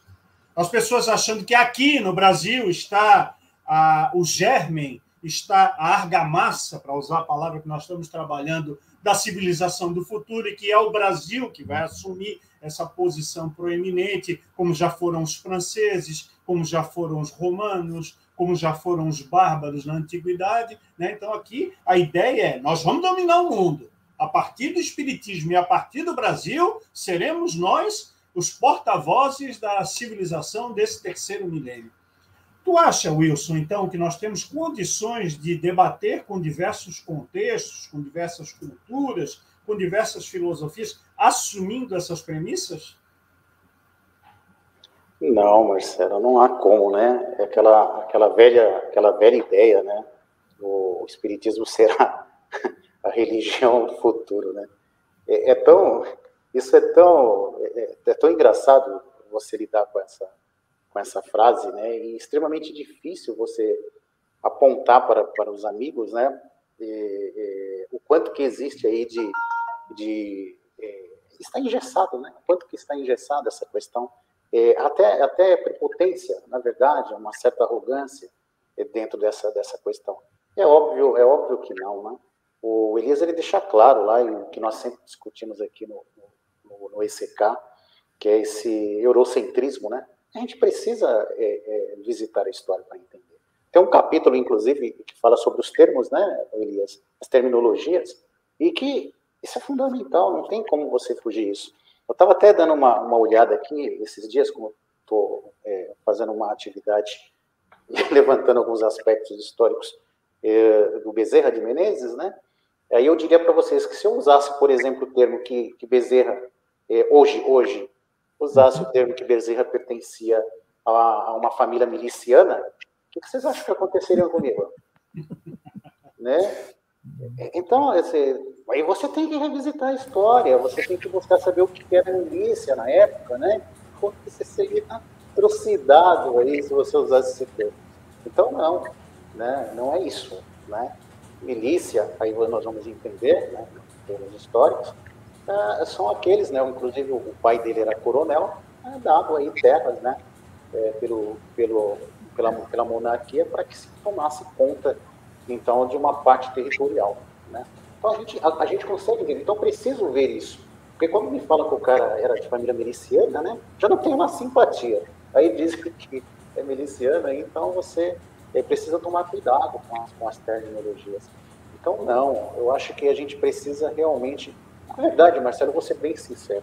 Eu acho que a gente, eu, eu diria para vocês, é, quando se trata de espiritismo, é, dos estudos que nós estamos fazendo, dos debates que nós estamos realizando, de que, é, se fosse com meus alunos, eu diria que nós temos que voltar é, às, às, primeiras carteiras, aos primeiros anos né, é, de estudo base é, da doutrina espírita, porque realmente as federativas elas estão deixando a desejar. E o mais interessante, existem muitos, e a gente sabe disso, que têm ciência, que têm consciência, mas que não vêm se expor. Talvez por uma comodidade, ou não podemos julgar, mas talvez é, porque algumas coisas trazidas à tona, e nós estamos vendo, ela vai, ela, ela começa a mexer com certas estruturas, com certas organizações. Porque quando você faz né, de uma filosofia, de uma ciência, com aspectos morais, um templo, né, quando você templifica tudo isso, quando você ingessa tudo isso, e é o que a gente consegue perceber, é, quando nós temos aí, é trazido essas questões, né, é, é, é, das, das adulterações, de tudo isso que o Elias traz, realmente eu também, como Sartinha, fiquei, é, me identifiquei bastante com muito que está no livro, é, você começa a destruir algumas bases. É difícil né, mudar, né? Eu acho que é bem difícil mudar. E isso exige bastante esforço. Aí quando você vê que alguma coisa já está estruturada, que foi o que aconteceu, né, desde lá do, do meu amigo Bezerra já, inclusive tem até uma colocação aqui, não é que eu quero entrar em Bezerra não, mas que eu achei interessante, que estava estudando, e que diz o seguinte, o, o Marcos, é isso mesmo, Marcos Marcos diz o seguinte, é, imposs, é impossível entender o Bezerra de Menezes espírita é, sem o Bezerra de Menezes político. É impossível entender Kardec sem entender o Hippolyte. É necessário revisitar a história. É necessário entender o contexto. Nós vivemos o euro, eurocentrismo. Né? Tinha muita coisa aí, e tem muita coisa para a gente estudar, Marcelo, nesse aspecto. Então, eu, eu, eu fiquei muito vidrado, Elias, nessas questões das terminologias lá. No seu livro, além da, da, das questões de ordem científica. A gente precisa alinhar as ideias. Então, atualizar Kardec é, é revisitar o passado. Ah, inclusive, até colocaram aí, né? Inclusive, até uma pergunta que eu tinha: se atualizar Kardec não seria fazer uma adulteração das suas obras, né? Já me perguntaram isso. Ah, mas vocês não estariam adulterando? Não. Né? Não, quando se estuda Kardec. Né? Quando se revisita, vê termos, quando se alinha as questões científicas, né, Elias? Que, como eu disse lá, é, no seu livro ficou claro, as pessoas que trabalharam. Por quê? Porque determinados assuntos eu não tenho alcance. Então eu preciso do pedagogo, eu preciso do sociólogo, do antropólogo. Né? Ciências que, que, na época de Kardec, não estavam vigentes, né? Não, ainda não estavam até em amadurecimento, mas não existiam. Né? É isso. Muito bom. Ô, Marcelo, ideia... deixa eu dar uma pitadinha nessa questão aí, ah. que eu vejo que ela, ela, ela ainda, até pelos comentários aqui, ela ainda, ainda carece de alguns pontos, né? Eu estava vendo aqui, por exemplo, o colega que, que colocou, o Márcio Salles, né? ele falou, seja como for, penso que seria muito bom se tivéssemos uma tradução na linguagem de hoje. Tá? Então, assim, é, essa questão de, de a gente, eu não, essa palavra atualizar Kardec, né, ela, ela é muito delicada, porque, veja bem, eu vi alguns esforços de, de traduzir na linguagem de hoje alguns livros de autores clássicos que perde muito do conteúdo. Né, perde muito do conteúdo. Eu achei interessante a iniciativa da editora Petit, que fez um trabalho mais ou menos nessa direção. Eles tentaram, pelo menos, simplificar a linguagem para uma nova edição da, dos livros de Kardec. E eu achei que foi, foi um passo interessante, porque eles conseguiram simplificar sem deturpar muito o sentido, né? mantendo ao máximo aquele sentido. É, e, e, eu vejo também com muito entusiasmo uma, uma iniciativa da editora da, do Centro Espírita Leon Denis, aí no Rio de Janeiro, Sardinha, CELD, tá? que eles fizeram uma. uma... ah, você não é, não é Rio, não? É, é, é eu me mudei para Juiz de Fora, agora eu sou Mineroca. Ah, entendi. Então tá, então tá. Mas a CELD é do Rio de Janeiro. É do então, Rio de Janeiro. Fizeram, é, eles fizeram um trabalho muito bom de notas de rodapé, fazendo uma outra tradução, uma tradução que eles procuraram ser mais literais a Kardec, mas enriquecendo com notas de rodapé. Em particular, a edição que eles fizeram para o livro A Gênese, achei muito interessante porque eles pegaram consultoria técnica eles pegaram colegas de área da ciência para trabalhar essas notas de rodapé, como o Wilson uhum. bem lembrou aí, sabe? Então ficou muito boa, ficou boa de se estudar. Aí eles mostram aqueles conceitos que não estão valendo mais, né? Eles mostram como que hoje a ciência está vendo. Ficou muito boa a edição deles. Então eu penso que, que isso que você colocou, Márcio, é muito importante para que as editoras, para que os estudiosos, os pesquisadores comecem a oferecer respostas para esses desafios, sabe? E eu acho que, e ao mesmo tempo tentando preservar a originalidade do texto kardeciano, que é muito importante também que a gente não faça muita distorção, hum. porque senão a leitura pode ficar prejudicada. Eu acho que isso é muito interessante. É, eu, particularmente, particularmente, eu vejo as pessoas falando essas questões do, do Kardec ser difícil e tal. Mas eu, eu acho assim, você tem espíritos aqui consagrados no, no movimento espírita brasileiro que você tem que ler com o dicionário do lado que você tem que dar mil cambalhotas para tentar entender o que ele quis dizer. Ele quis dizer que a água é molhada. Ele fala um texto de 80 linhas para dizer que a água é molhada, enquanto Kardec fala a água é molhada. Né? Agora, é lógico que você vai ter, você tem um vocabulário do século XIX e você tem a questão da tradução. Né? Então, Isso, a exemplo, tradução, inclusive, você é... pega a tradução do Guilom, ela é muito sofisticada. É boa. Mesóclis, é, igual o Temer fala. É né? Mas é muito sofisticada. Aí você pega a tradução de Maria Lúcia Alcântara da CELD, ela já mais literal. Então, tudo isso nessa uhum. sardinha. Exatamente. E quando, agora, quando você pega a, a forma como o Kardec expõe as ideias, é o que eu costumo dizer, é quando você vê um craque jogando bola, né? Quando você vê um Messi, você vê ele um Maradona, pô, mas como é fácil jogar esse negócio, né? Olha lá, é uma facilidade danada. Aí a bola vem para mim, eu vou matar na canela, vou cair sentado. Então eu fico vendo Kardec desenvolvendo um raciocínio filosófico com uma simplicidade tão grande e com uma profundidade tão grande que parece que é muito fácil. Mas eu, sinceramente, isso eu não me incomodo com o linguajar, mas aquela questão de cada um, né? Eu acho realmente é um movimento perigoso. Eu vejo como um movimento perigoso você. Acho que a sugestão do Beto ali, da nota de rodapé, o Elias mencionou também, como mais prudente e mantendo a integridade, a integridade do texto. Né? É, Elias, nós temos no ECK o hábito de recomendar é, para as obras fundamentais as traduções que foram realizadas pelo professor Herculano Pires ou supervisionadas por ele, realizadas, por exemplo, por João Teixeira do Carmo. Nós temos um episódio muito triste na história que ocorreu em São Paulo, uma das federativas, São Paulo tem várias, né, nós sabemos, uma das federativas na década de 70 resolveu fazer isso que você é, mencionou, claro que não foi a sua intenção, mas é, o propósito, a justificativa foi essa. Vamos simplificar o texto do Evangelho. E aí fizeram uma burrada, fizeram algo deplorável, algo que depois, contra o próprio movimento espírita, né, sob o pretexto de simplificar ou de atualizar a tradução de Allan Kardec, colocaram ali, no Evangelho, elementos alienígenas. Agora, o próprio movimento espírita está se debatendo todos os dias porque a Federativa Maior resolveu mexer nas traduções dos livros ditados por Emmanuel a Chico Xavier e fizeram outra lambança, outra, outro absurdo. Adulteraram as obras. E está aí toda uma discussão, resgates. Algumas obras estão esgotadas há décadas, então conseguiram facsímile de alguém que tinha a edição original em casa, estão colocando lado a lado para demonstrar o, o, a afronta, né, o desrespeito à originalidade do autor. Então, existem ferramentas possíveis para se atualizar o pensamento sem desnaturar o próprio pensamento. Né? Essa é uma providência de cuidado que nós temos que ter.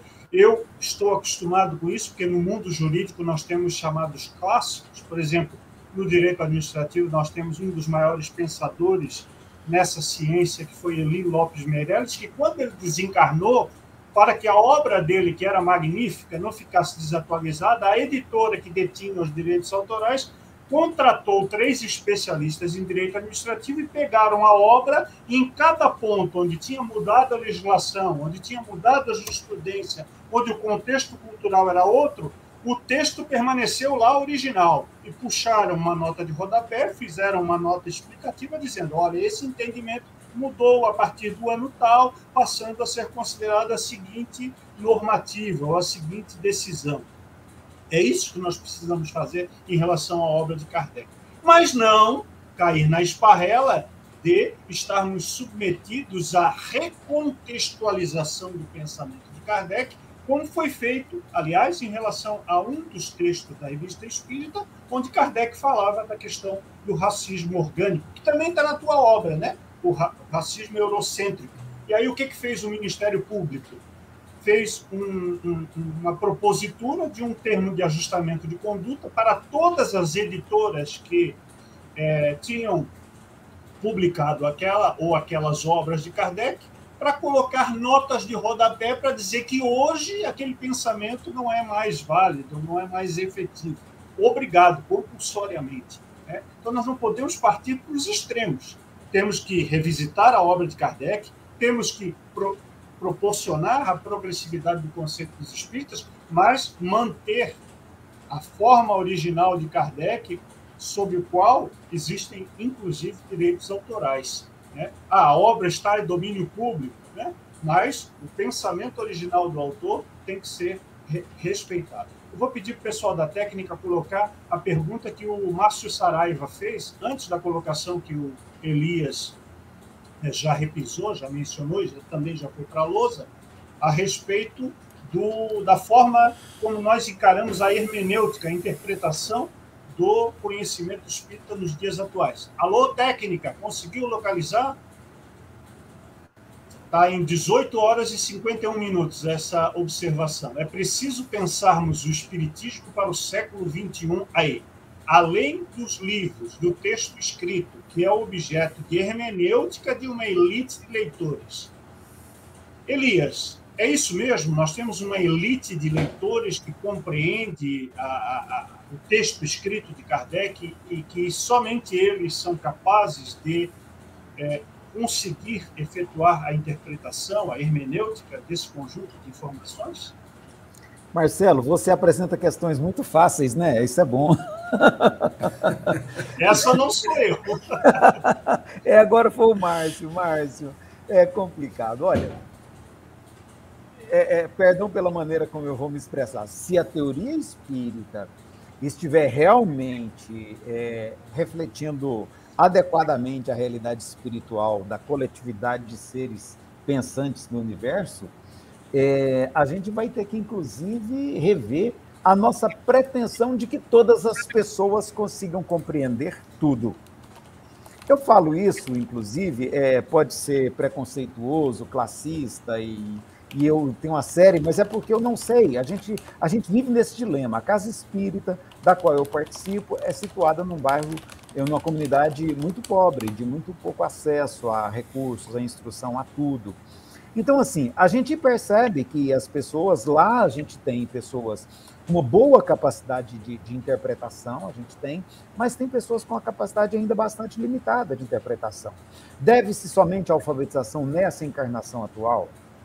tem algum problema realmente de ser espíritos ainda, Kardec usava é, espíritos é, é, com pouco desenvolvida maturidade do senso moral, com capacidade intelectual para compreender certos raciocínios que são mais sofisticados, que estão presentes na obra kardeciana, em qualquer texto que a gente leia. Então, assim, é delicado.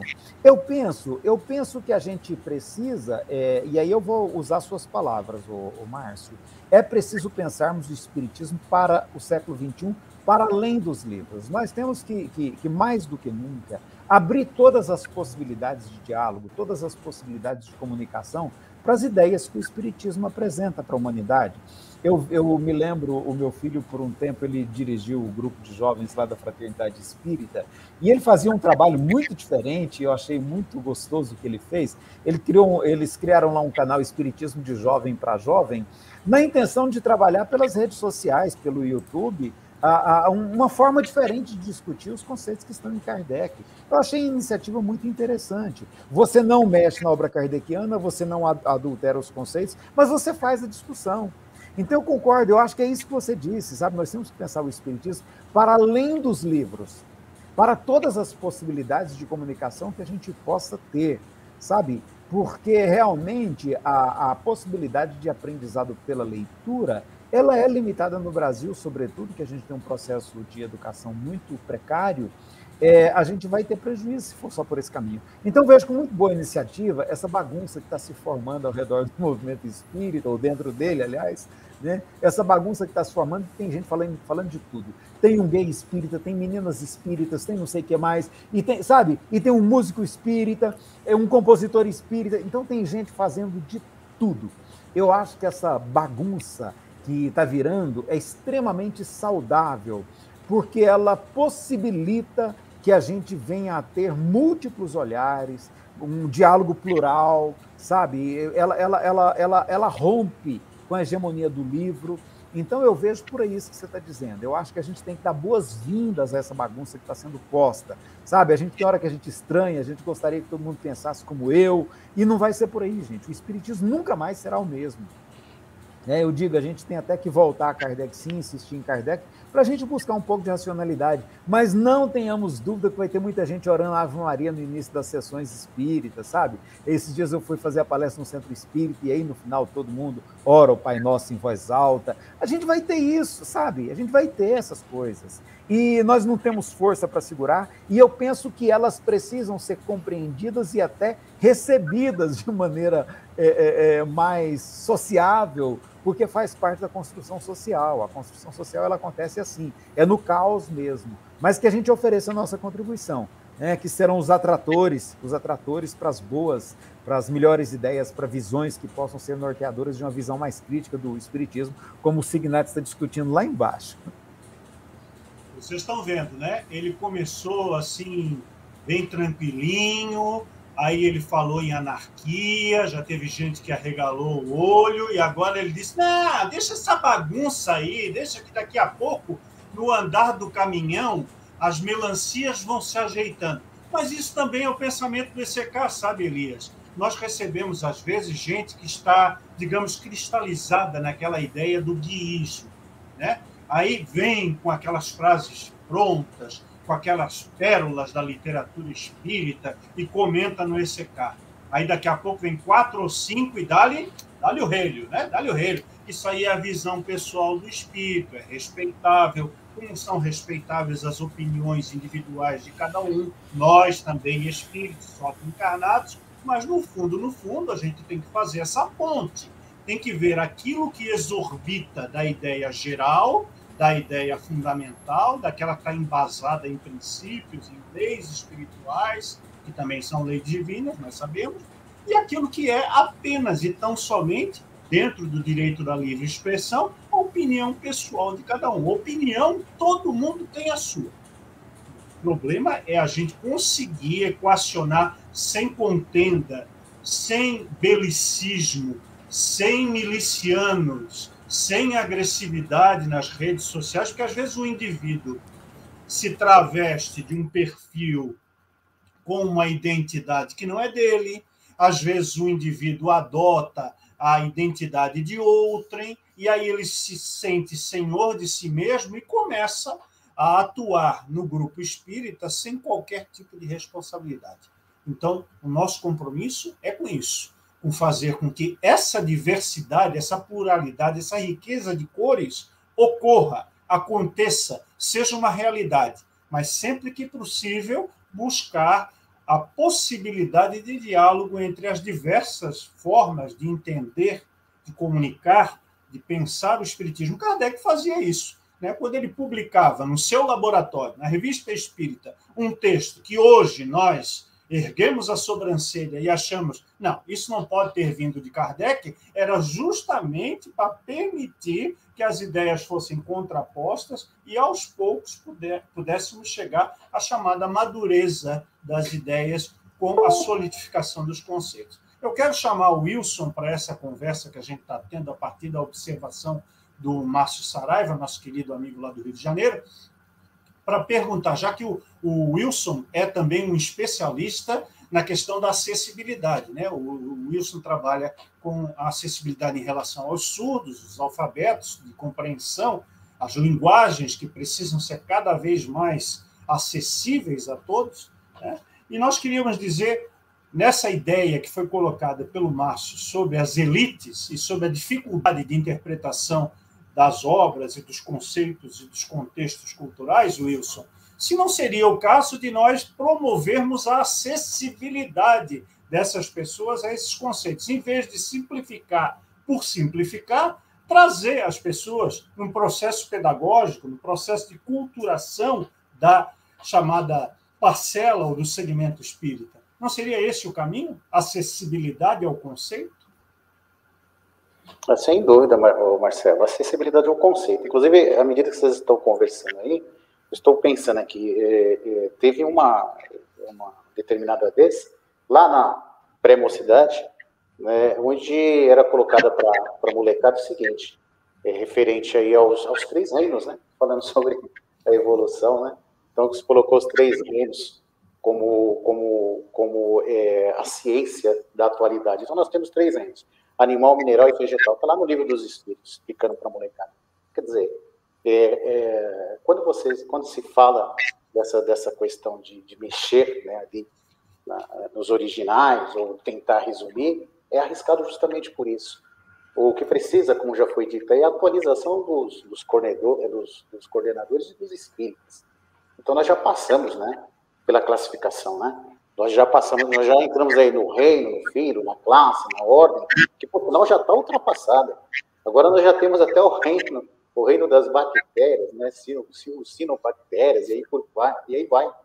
Né? É, inclusive, se não me engano, faz recentemente, recentemente, acho que no ano passado, houve uma nova classificação, porque hoje nós temos bactérias que resistem a temperaturas baixíssimas, como bactérias que resistem a temperaturas altíssimas. Então já houve uma, uma, uma mudança. Então, quando se fala nessas, nessas questões, é, é eu, eu vejo com bastante, com bastante risco essas questões. Mas, assim, o Elias é, me fez recordar é, a questão da simplicidade. Porque, às vezes, é, nos colocam como, como cara intelectual, que sabe de tudo. E, e se coloca dessa forma mesmo. Então, olha, vocês vivem brigando, vocês vivem discutindo, vocês querem mudar Kardec, vocês querem mudar o Espiritismo. E não é bem assim, né? Então, Elias me fez é, me recordar um, algo muito interessante, eu não sei se eu vi, que era de uma senhora né, é, que acendia a sua vela no dia de finados. Né? E ela acendia a vela do lado de fora, porque do lado de dentro atrai os espíritos, segundo, obviamente, a sua crença. Então, ela acendia e fazia as suas orações, e o interessante é que ela tinha cinco pessoas falecidas na família. E aí, então, há uma vela para cada finado, do lado de fora. Ou seja, aí vem o questionador, né? É que o espírita, né? Aquele que não consegue, às vezes, enxergar realmente essa simplicidade. Que é essa questão que o Marcelo também está colocando. É, questionando o seguinte: olha, mãe, a história era assim. Olha, mãe, você, isso não existe. Né? Não precisa, primeiro que você não precisa acender velas. Né? Segundo, que não precisa ser do lado de fora, porque os espíritos então, estão em todos os cantos. Tá bom. Aí essa senhora, né, ela, ela deixou de fazer esse ritualzinho dela. E ela deixou de fazê-lo. Só que o filho percebeu que ela estava ficando muito deprimida, triste, chateada por alguma coisa. Então ele perguntou, mãe, por que você anda tão triste? É porque depois que você, filho, me mostrou né, que aqueles que eu amo não estão aqui próximo, no momento que eu acendi a vela, morreu em mim o desejo da proximidade daqueles que eu amo. Então, é, é, é, quando se fala em contextualizar, quando se fala em mudança, nós temos que tomar assim, bastante, bastante cuidado. Né? Não é uma atualização por atualizar. É por isso que, a, que, a, que, a, que o Espiritismo ele é filosófico. Né? É necessário pensar, é necessário refletir a partir dos elementos que nós temos. Tá? Não é simplesmente fazer por fazer. Né? Não é simplesmente defender por defender. É observar toda, todo o movimento. Porque a ciência, ao contrário do que é, nós observamos, ela, é, ela está em constante, em constante mudança. E quando me pergunto sobre mediunidade, a mediunidade também ela está em movimento, porque nós estamos em constante progresso. Então, é, é, é muito interessante a gente observar essas questões. Falando sobre essa visão, Kardec tinha essa visão. Exemplo clássico, não vou lembrar o nome, mas vocês me ajudem. A médium que serviu né, aos quatro evangelhos de Rustang, ela se consultava com Kardec. Já existe um, um contrassenso extraordinário, né? A médium responsável pelos quatro evangelhos de Rustang se consultava com Kardec, conversava com Kardec. E quando ela teve alguém da família, que eu me recordo, pai, algum parente, que é, desencarnou, ela foi perguntar a Kardec o que, que ela faria sendo espírita, uma vez que a família, especificamente falando, católicos, tinha todo um ritual a ser feito. O que, que eu faço? Eu sou espírita, mas a família tem todo um ritual a ser feito. Como é que eu faço? Kardec simplesmente respondeu que respeitasse o quê? Hã? A cultura, a família. Porque o espírito é exatamente isso, ele é um livre pensador e não pode ser engessado. É, então, assim, e nós estamos sendo é, é, constantemente cutucados nessas questões. Né? É sociais, é o nosso dia a dia, é a postura do espírito lá fora, não dentro da casa espírita, né? que ali fica fácil, mesmo que o espiritismo não está em quatro paredes, né? Já descobrimos isso, graças a Deus, né? Ah, mas essa, essa, essa busca, Marcelo, eu não sei se respondi a pergunta, mas o Elias me fez recordar essas histórias, me fez recordar aí é, o quanto que Kardec tinha a filosofia, a sensibilidade, é, é, é, daquilo que de fato era necessário para esse desenvolvimento aí do espiritismo. E aí, só para jogar lenha na fogueira, quando o espiritismo, obviamente, chega aqui no Brasil, vocês sabem disso, o terreno era fértil, né, Elias? Muito fértil. Tá? É, é, a federação, a gente sabe disso, perfeitamente disso, é só observar, e os cienticistas, uns brigavam, é, teoricamente, tá? Uns colocavam Kardec ou colocavam ali o espiritismo nas bases, nas bases científicas. Tá? Outros com bases religiosas. E a federação conseguiu o quê? Observou que através do assistencialismo as suas instituições ficavam cheias. daí a gente perdeu, no meu ponto de vista, o rumo do que é realmente estudar o Espiritismo. Nós confundimos uma coisa com outra, nós misturamos uma coisa com outra. É importante os trabalhos sociais. Agora mesmo, eh, você tinha colocado, o Elias, sobre a bala perdida. Né? Eu, eu acho interessante essa questão, que eu acredito que dá até para uma outra live. E a gente tem que pensar o seguinte, que trata da violência, trata dos problemas que nós estamos tendo no país com todo esse negacionismo, que a gente tem que entender que o direito da maioria é um direito universal.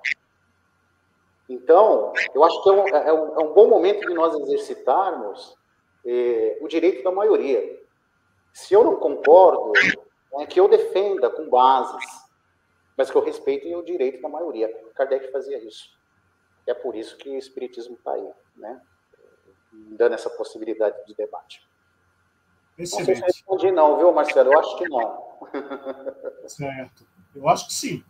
Mas vamos ver aí o que o Sardinha tem a dizer, aproveitando inclusive o teu caos, né? Porque todos nós temos causos. O brasileiro é formado na sua estrutura por causos, que são as vivências, são as experiências pessoais. Aquelas que a gente presencia, aquelas que acontecem conosco e aquelas que chegam ao nosso contato seja pelo convívio com outras pessoas na seara espírita, seja pelos testemunhos mediúnicos que cada um de nós é portador a partir desse intercâmbio com o outro lado. Né? Sardinha, até que ponto esse compromisso com a fidelidade a Kardec ou essa permissão para que cada um expresse o espiritismo da sua maneira podem ser conciliados? Ou seja, por que muitas situações nós acabamos trabalhando não com a pureza doutrinária, que é um conceito controverso, convenhamos, mas acabamos adotando uma dureza doutrinária? É, eu entendo, Marcelo, que essa convivência e esse lidar com um pensamento diferente do outro, ele é uma arte. Sabe? É uma coisa que que a gente muitas vezes, é, o exemplo do, do, do, Wilson foi muito interessante, né? Quando às vezes você vai tirar a fé do outro em alguma coisa, sem ter uma coisa para oferecer, é, é, é um perigo, né? Que a pessoa às vezes pode ficar sem chão. Por exemplo, eu tenho me dedicado ultimamente, já há algum tempo, em oferecer para as pessoas dentro das minhas limitações, dentro das minhas possibilidades, oferecer Kardec para as pessoas. Eu não estou mais preocupado em bater em fulano, cicrano, em criticar a obra tal, o médium tal. Deixa eles, eu não vou. Agora, o, o, eu estava pensando nessa questão da, da contextualização e como muitas vezes você precisa saber né, é, navegar em determinados mares, sem querer trazer a coisa para a sardinha aqui, né, com, com jeito. Né? Muitas vezes você precisa fazer concessões e aí você tem que entender qual é o limite dessa concessão que você faz. Ontem estava discutindo com a minha esposa, discutindo não, conversando sobre uma outra questão, e, e eu falei uma vez, olha, se alguém na igreja católica me convidar para ir fazer uma palestra, eu vou. Vou feliz. Eu vou falar sobre amor, vou falar sobre tudo que nós temos em comum. Eu não vou chegar lá falando sobre reencarnação. Eu não vou chegar lá criticando as coisas que eu discordo, porque eu tenho que respeitar o, o espaço onde eu estou.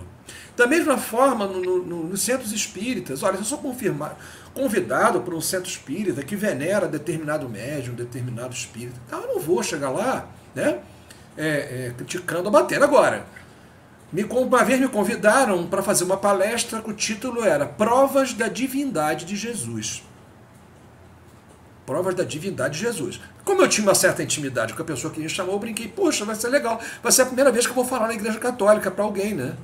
Não, é no centro. Falei, olha, se desculpa, a gente se conhece há um bom tempo, mas eu não tenho como falar no centro espírita sobre provas da divindade de Jesus. Eu posso lá falar sobre provas da humanidade de Jesus, que é assim que o espiritismo vê. Né? Então você pode, muitas vezes, olha, desculpa, uma, uma vez uma amiga me chamou para participar de um debate lá no, no, no, na live que ela faz, eu falei, olha, depende do tema.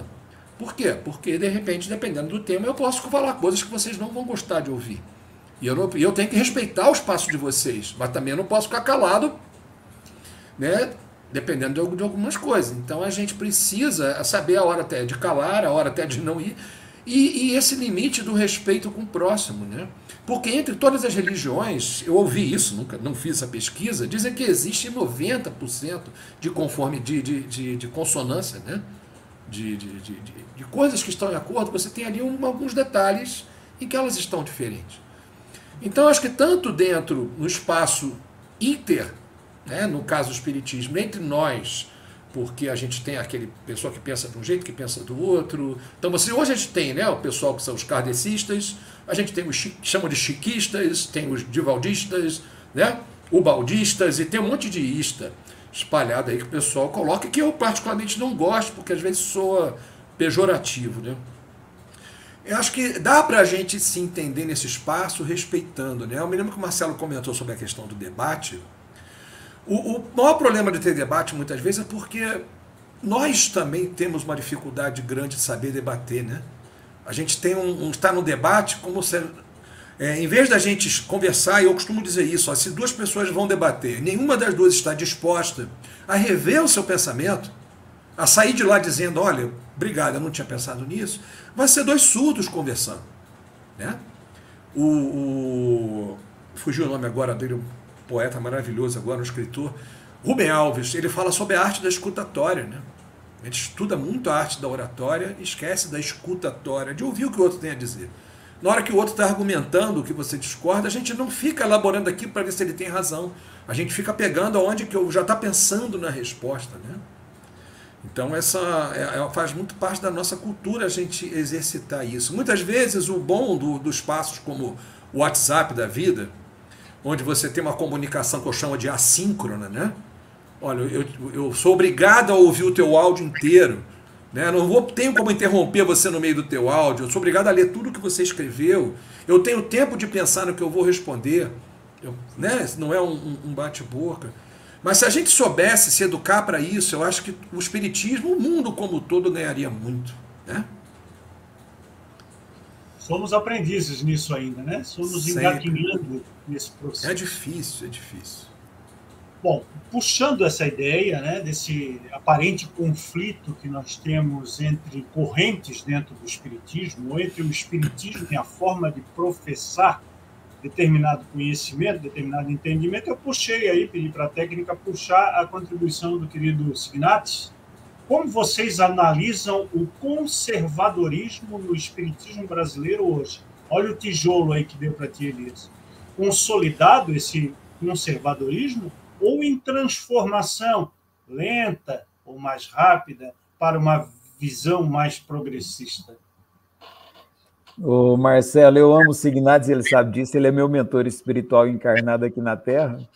É, e assim, é, aí é, talvez a gente tenha, tenha algumas questões aí que a gente, a gente ainda precisa conversar mais e a gente pode até estar divergindo sem que isso afete de qualquer maneira o apreço recíproco que eu tenho.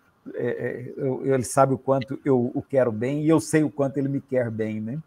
Então, assim, eu penso que a gente pode tirar o cavalinho da chuva de conseguir uma visada mais progressista no espiritismo como um todo sabe? Porque o espiritismo hoje ele é muito plural. Nós vamos, é, o que eu penso que a gente não pode deixar de fazer é, é, mostrar, é mostrar que a gente pensa diferente, sabe? E dizer, olha, eu penso diferente, eu sinto muito, me desculpa se você gostaria que eu pensasse da sua maneira, mas eu penso diferente. Né? Oh, e tem mais, tem mais gente que pensa diferente de você também, né? Nós somos muitos, né? Esses dias eu brinquei com um colega e falei assim: olha, não se iluda, não, nós somos milhões, né? Então, assim, a gente vê, por exemplo, eu vou até trazer um, uma estatística que é do ambiente político, mas que eu acho que ajuda a perceber isso. É, a gente costuma dizer assim que a maioria do espiritismo é conservador. Mas se a gente pegar pelo resultado da eleição 2018, nós tivemos um, um, alinhamento com o atual presidente nosso, né, o atual presidente da República, de 49,5%. Tá? As pessoas falam, a maioria dos espíritas votou no, no presidente Jair Bolsonaro. Não, isso não é verdade, foi 49,5%. Né? Aí nós tivemos uma outra grande porcentagem que votaram nulo, porque não se sentiram seguros para escolher nenhum um campo nem outro, e nós tivemos uma porcentagem de, que é mais ou menos o que o resultado da votação no Brasil, quase 30% de espíritas, que votaram numa proposta do, do, do nosso colega do, do, Fernando Haddad, que inclusive é uma pessoa que é de família espírita. Né? Então, assim, então a gente teve essa dispersão nos votos no meio espírita. Eu acho que ela reflete bem o panorama que está colocado. E acho que a gente não precisa é, é, é, imaginar que a gente vai ter um dia uma coisa toda uniforme, sabe? Agora, a gente precisa ter claro que a gente tem divergências de posições que nós vamos discutir, sim, posições conservadoras e, e progressistas. Eu, eu ouvia ontem o colega é, é, falando né, de como que o espiritismo, na proposição de Kardec, ele é progressista, por mais que a gente, que algumas pessoas não gostem desse termo, né, mas Kardec coloca o espiritismo numa proposta de, de, de progressividade, né, de estar abraçando as ideias novas. Então, assim, são discussões que eu acho que é bom que a gente vá estabelecendo, sabe? Sem a pretensão de, de, de, criar uma ideia única, porque isso jamais nós vamos conseguir, mas sabendo que há um espaço que é plural e que a gente vai ter que aprender a conviver com essa pluralidade, porque se a gente não aprender a conviver com a pluralidade, nós não vamos sobreviver no futuro, porque aquela ideia de unidade, sabe, aquele conceito platônico de unidade, aquilo já está já tá mais que provado que aquilo não existe, aquilo é uma utopia. É utopia, uma utopia dentro da qual Kardec achou que era possível. Kardec achou que era possível unidade. Né? Isso é bem claro no projeto dele. Até o Márcio colocou aqui, olha, é, é, o, ele, ele, ele corrigiu minha resposta, que não foi completa para ele, eu agradeço, Márcio, né? É, questionar a visão bibliocentrada do pensamento kardeciano. Kardec tinha uma, uma, uma perspectiva, uma visão, né? ele acreditava em, em, em, muitas coisas que a gente vai ter que ver hoje, que, que, que a realidade que se abriu, ela traz novos desafios. Se Kardec tivesse aqui, ele teria mudado de ponto de vista muitas vezes, a gente não precisa ter dúvida quanto a isso. Né? Então, assim, é, eu acho que essa, essa visão plural hoje, que não também, também não está presente na obra kardeciana, eu acho que ela é um desafio que a virada do milênio consolidou.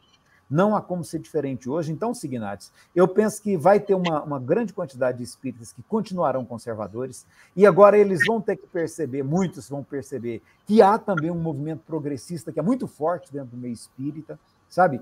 Que há pessoas que não têm certeza, que têm dúvida e que preferem não se alinhar nenhuma proposta nem outra. Então, eu acho que o Espiritismo vai caminhar agora sim, sabe? Nessa diversidade e a gente aprendendo a se respeitar dentro dela. Eu acho pouco provável que a gente consiga é uma maioria de visão progressista, por exemplo, para para uma maioria significativa. Né? Mas eu acho que as pessoas vão perceber que existem os polos de ideias, sabe? E vão poder ouvir um lado do outro. Daqui uns dias, no próximo domingo, eu vou fazer uma live com, com o colega Marco Milani, da USE São Paulo, que é claramente de direita, filiado ao Partido Novo. Vou fazer um bate-papo com ele no canal Fronteiras do Pensamento Espírita. Na outra semana, eu consegui, e agradeço já de antemão ao Sérgio Maurício por ter aceito o convite, que é o que, que trabalha o canal Espíritas à Esquerda. Então vamos conversando e vamos batendo papo, porque eu acho que o que precisa ficar claro é que há diferentes visões e a gente precisa aprender a viver de maneira respeitosa entre todos. Olha só, o Elias já aproveitou a bancada do ECK e fez um merchandising aí gratuito para o canal dele, para as lives dele. Vê como ele bagunça o ambiente. Mas tirando a brincadeira. Eu, recomendo, recomendo o, é, o Espiritismo Sem Fronteiras é parceiro nosso, né? Total. E essas propostas são muito válidas. Agora sim, Elias, com muita franqueza, acho que, a, que no início, né, a tua conversa acabou ficando muito no plano político. Citasse aí algumas personalidades do mundo político, mas eu acho que, a par dessa análise muito boa que fizesse desse cenário que às vezes é complexo e traz muitas falácias, como aquele, ah, a maioria dos espíritas são conservadores, a maioria dos espíritas votou nesse estado de coisas que aí está. E tu trouxesse alguns elementos que compõem uma porção multifacetada que não pode ser esquecida. Mas a pergunta do Signatos, a meu ver, só foi respondida aí nesses quadrantes finais aí do teu da tua fala, para situar a ideia do conservadorismo e do progressismo espírita que convivem lado a lado nesse chamado movimento colcha de retalhos espírita brasileiro. Então, quero trazer para o Sardinha essa proporção. Será que nós vamos conseguir, aos poucos, minando, no bom sentido da palavra, esse conservadorismo que foi, aliás, objeto da nossa primeira live desse quarto quarto LIP, quando trabalhamos com a ideia do projeto de poder da FEB a partir do Pacto Áureo, e até jocosamente chamamos de Impacto Áureo, será que se é possível imaginar um movimento não tão dependente dessa estrutura hierarquizada presente no organismo federativo para dar lugar a visões mais progressistas, onde haja um diálogo fraterno, respeitoso e construtivo entre os diversos movimentos?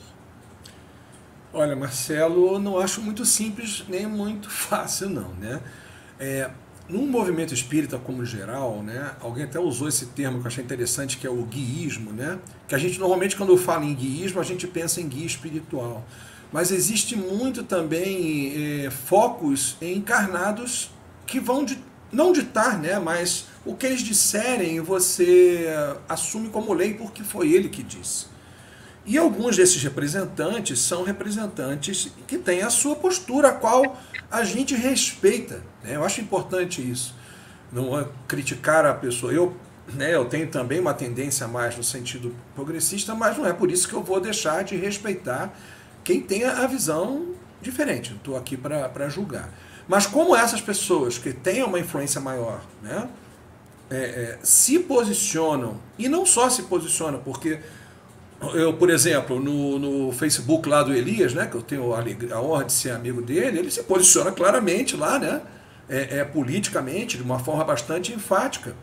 Então qualquer um tem esse direito. Agora, quando você entende que você é uma, tem uma liderança sobre as pessoas, você tem uma influência, eu acho que é uma responsabilidade que você tem que pensar, né?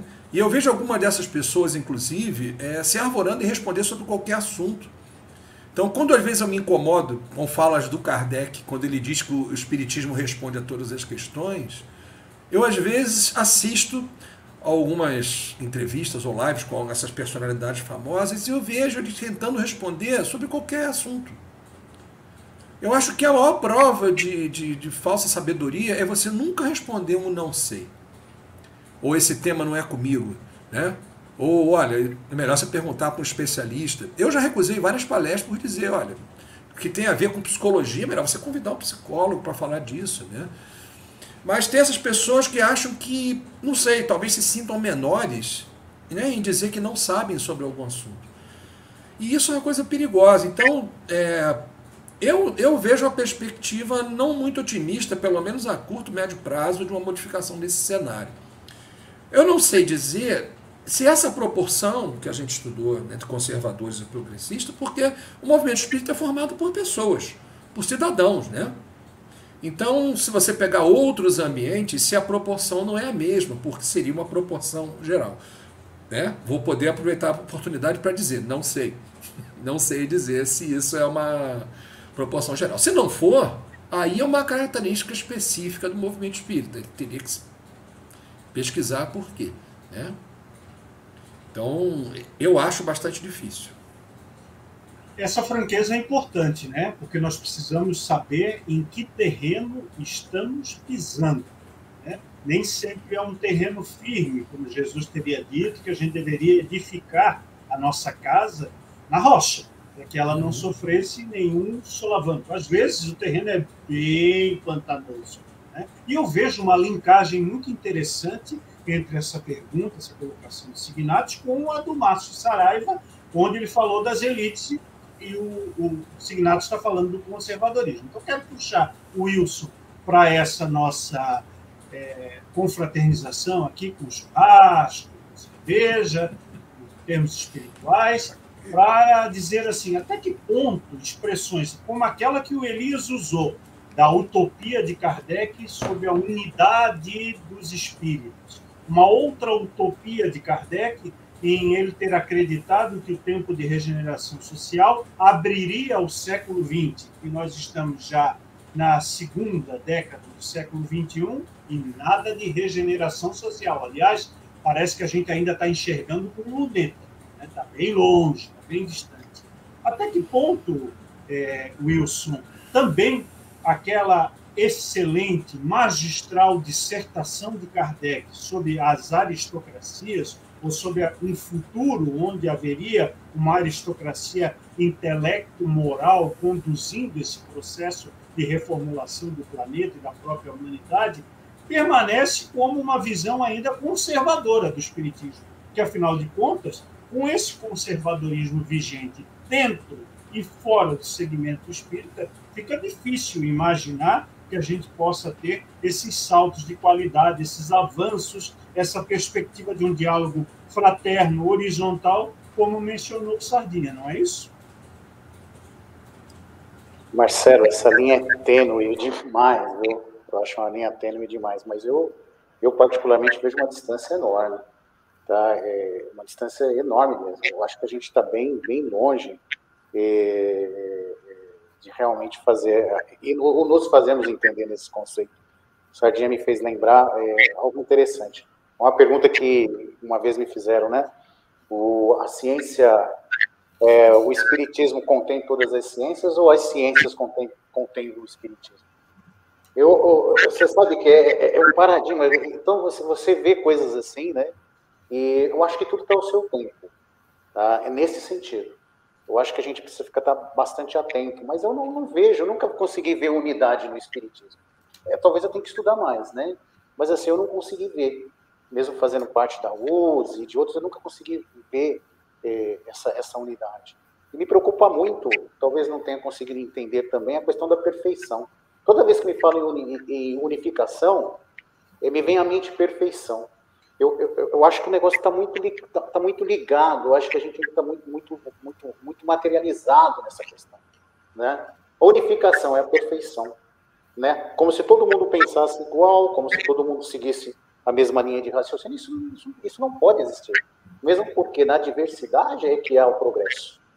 Né? O que nós precisamos ver é estar atentos a, a questões assim. E teve uma vez que, que eu enfrentei uma dificuldade nesse sentido, né? Quando foi colocado que eu não consigo entender a perfeição. A perfeição a qual é, é, nós visualizamos, ou pelo menos se é passado, é a, perfe... a, mesma, a mesma perfeição dos católicos, é a mesma perfeição dos, dos protestantes nesse aspecto, né? Porque quando você é perfeição, você vê espíritos puros. Espírito puro não faz nada, né? É chato, né? Não, não deve fazer nada. É, é, é o mesmo paraíso, né? Então, eu, eu, são coisas assim que eu, eu fico assim, quando se fala de conservadorismo, né?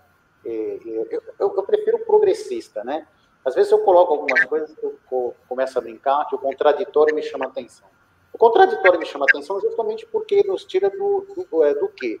É, é, dessa zona de conforto, não é? Eu estava vendo, eu estava lendo, inclusive, hoje, é, referente é, às questões de, de, céu e inferno, que é essa, essa, coisa é, sacramentada dentro do espiritismo, né? E quando você, quando você vê lá, Elias, quando você fala da raça adâmica, por exemplo, vou pegar aqui só porque eu tenho os pontos anotados, quando você fala da raça adâmica, né? Que, que é esse que é esse racismo, na verdade, perdão, que é na verdade essa essa super raça, né? Que é colocada ali por Kardec, defendido por Kardec, e que é colocado pelo próprio Espírito, né? que depois ele faz a correção na Gênesis, isso fica muito bem claro, porém ainda mantém é, a, a, sua, a, sua, a sua visão, no caso ali, é, eurocêntrica. É, nós, nós, vemos isso, nós vemos isso no, no, no, livro Mecanismo da Mediunidade, é esse? Eu anotei aqui, mas agora perdi. Não, nós vemos também lá na Exilados de Capela, de Edgar Amon, né? Nós vemos no Exilado de Capela, de Caramon, vemos, acho que é no... A Caminho da Luz do Emmanuel. A Caminho, a caminho da, Luz do Emmanuel, que abre. É. Obrigado, Elias. Vemos a Caminho da Luz do Emmanuel, né? E vemos aonde? Na Bíblia, né? Quando Lúcifer, que é um serafim, um anjo de Deus, se revolta com ele, né? E vem aqui infernizar a nossa vida aqui no plano terreno. Então você vê que essa, essa, essa, essa ideia de, de, de de perfeição me incomoda, me incomoda bastante nesse, nesse aspecto. E mesmo essa questão da unidade. O que eu vejo é uma questão de harmonia entre as partes, onde o contraditório ele, sempre deverá existir, para que possa existir progresso, para que, como já foi dito diversas vezes aqui, para que a gente possa, de uma forma respeitosa, né, é, estarmos aí nos autoavaliando, progredindo juntos, né? É, e, isso é fundamental. Mas as divergências, elas é, sempre existirão. Né? Inclusive no paraíso, né? E ainda bem que existe divergência no paraíso. O meu ponto de vista. Então, conservadorismo, é, eu não sou muito conservador, não. É no termo lato da palavra, né? Eu gosto de ver o circo pegar fogo, porque eu não consigo entender essa, essa passividade. Né? E uma determinada, um determinado momento, é, é, entre um grupo, de, um grupo de médios, me disseram o seguinte: olha, é, eu não concordo com isso. Né? E tudo que você disse aqui é muito legal e eu concordo plenamente com você. Só que quando chega no grupo de estudos e alencam o mesmo assunto, a pessoa, se, a pessoa ela se recolhe e ela não defende o ponto de vista. Então, a gente tem, então, então eu acredito que está faltando um pouquinho de coragem das pessoas, é, de colocar as suas posições de uma forma educada. Como que você concorda com o que nós estamos falando aqui, se no seu grupo de estudo, né, é, no momento em que tem a oportunidade, como o Sardinha disse há, há momentos atrás, de poder trabalhar Kardec, você simplesmente se recolhe, né? Como a tartaruga do casco. Então a gente tem muito, tem muito, tem muito que, que aprender com essas questões, né?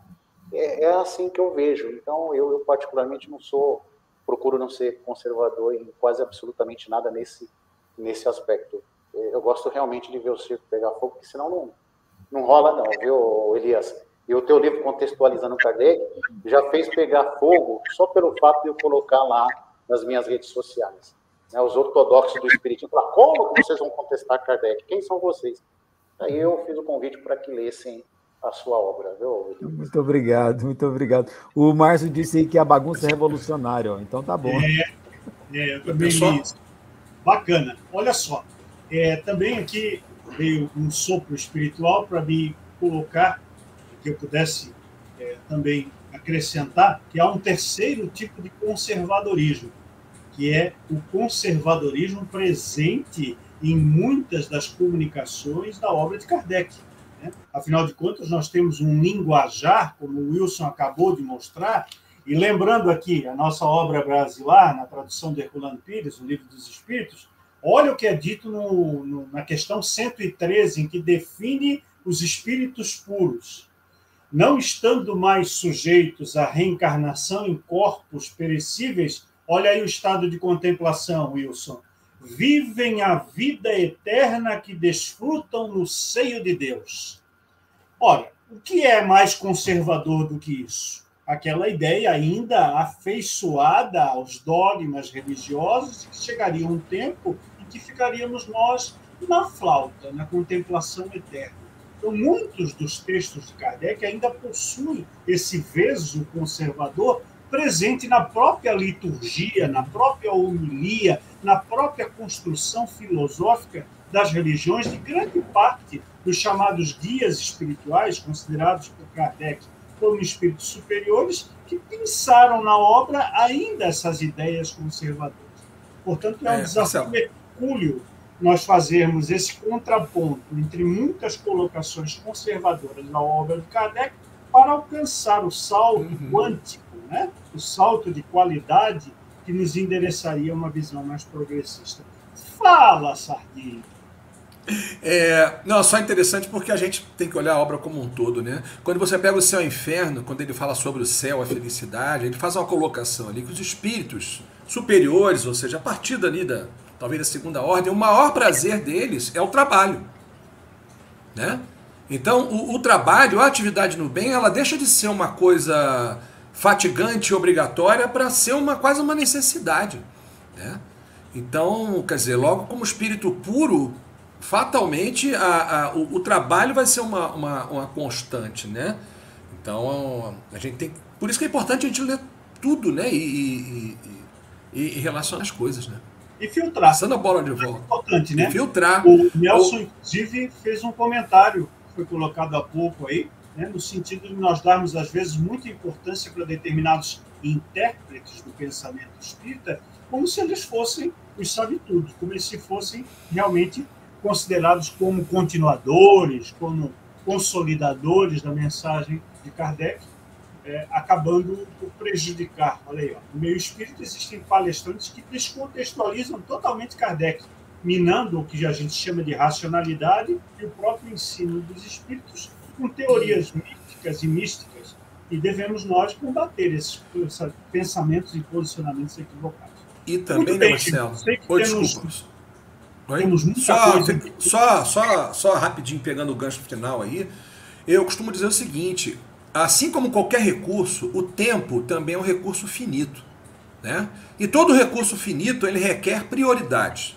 Então a gente vê palestrantes desse aí dando curso sobre Velho Testamento, pessoal estudando lá Isaías, e ninguém tem tempo para estudar a revista espírita, Céu e Inferno, a Gênese, né?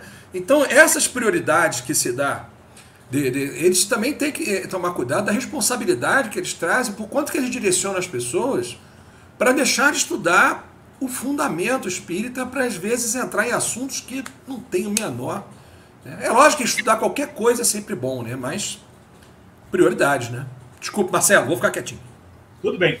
Professor Herculano, se vivo fosse, estaria repetindo aquilo que disse em várias de suas obras. Nós temos aí espíritas novidadeiros, que gostam de trazer as suas novidades, porque elas arrebatam multidões. Temos aí um, um ou outro grupo estudando, por exemplo, com afinco as epístolas de Paulo e deixando de lado o céu e o inferno, a Gênese, a coleção completa da revista Espírita. Nada contra quem tem o seu tempo, quem tem disposição de se vincular a essas ideias novas, mas não podemos jamais desmerecer o estudo progressista da ideia espírita, retornando a Kardec, como diz o Elias no seu livro, e aproveitando esse manancial de conhecimento para também criticá-lo, para também colocar algumas aposições, algumas contrafações, algumas discussões necessárias para a consolidação ainda mais do pensamento espiritual e espírita sobre o planeta.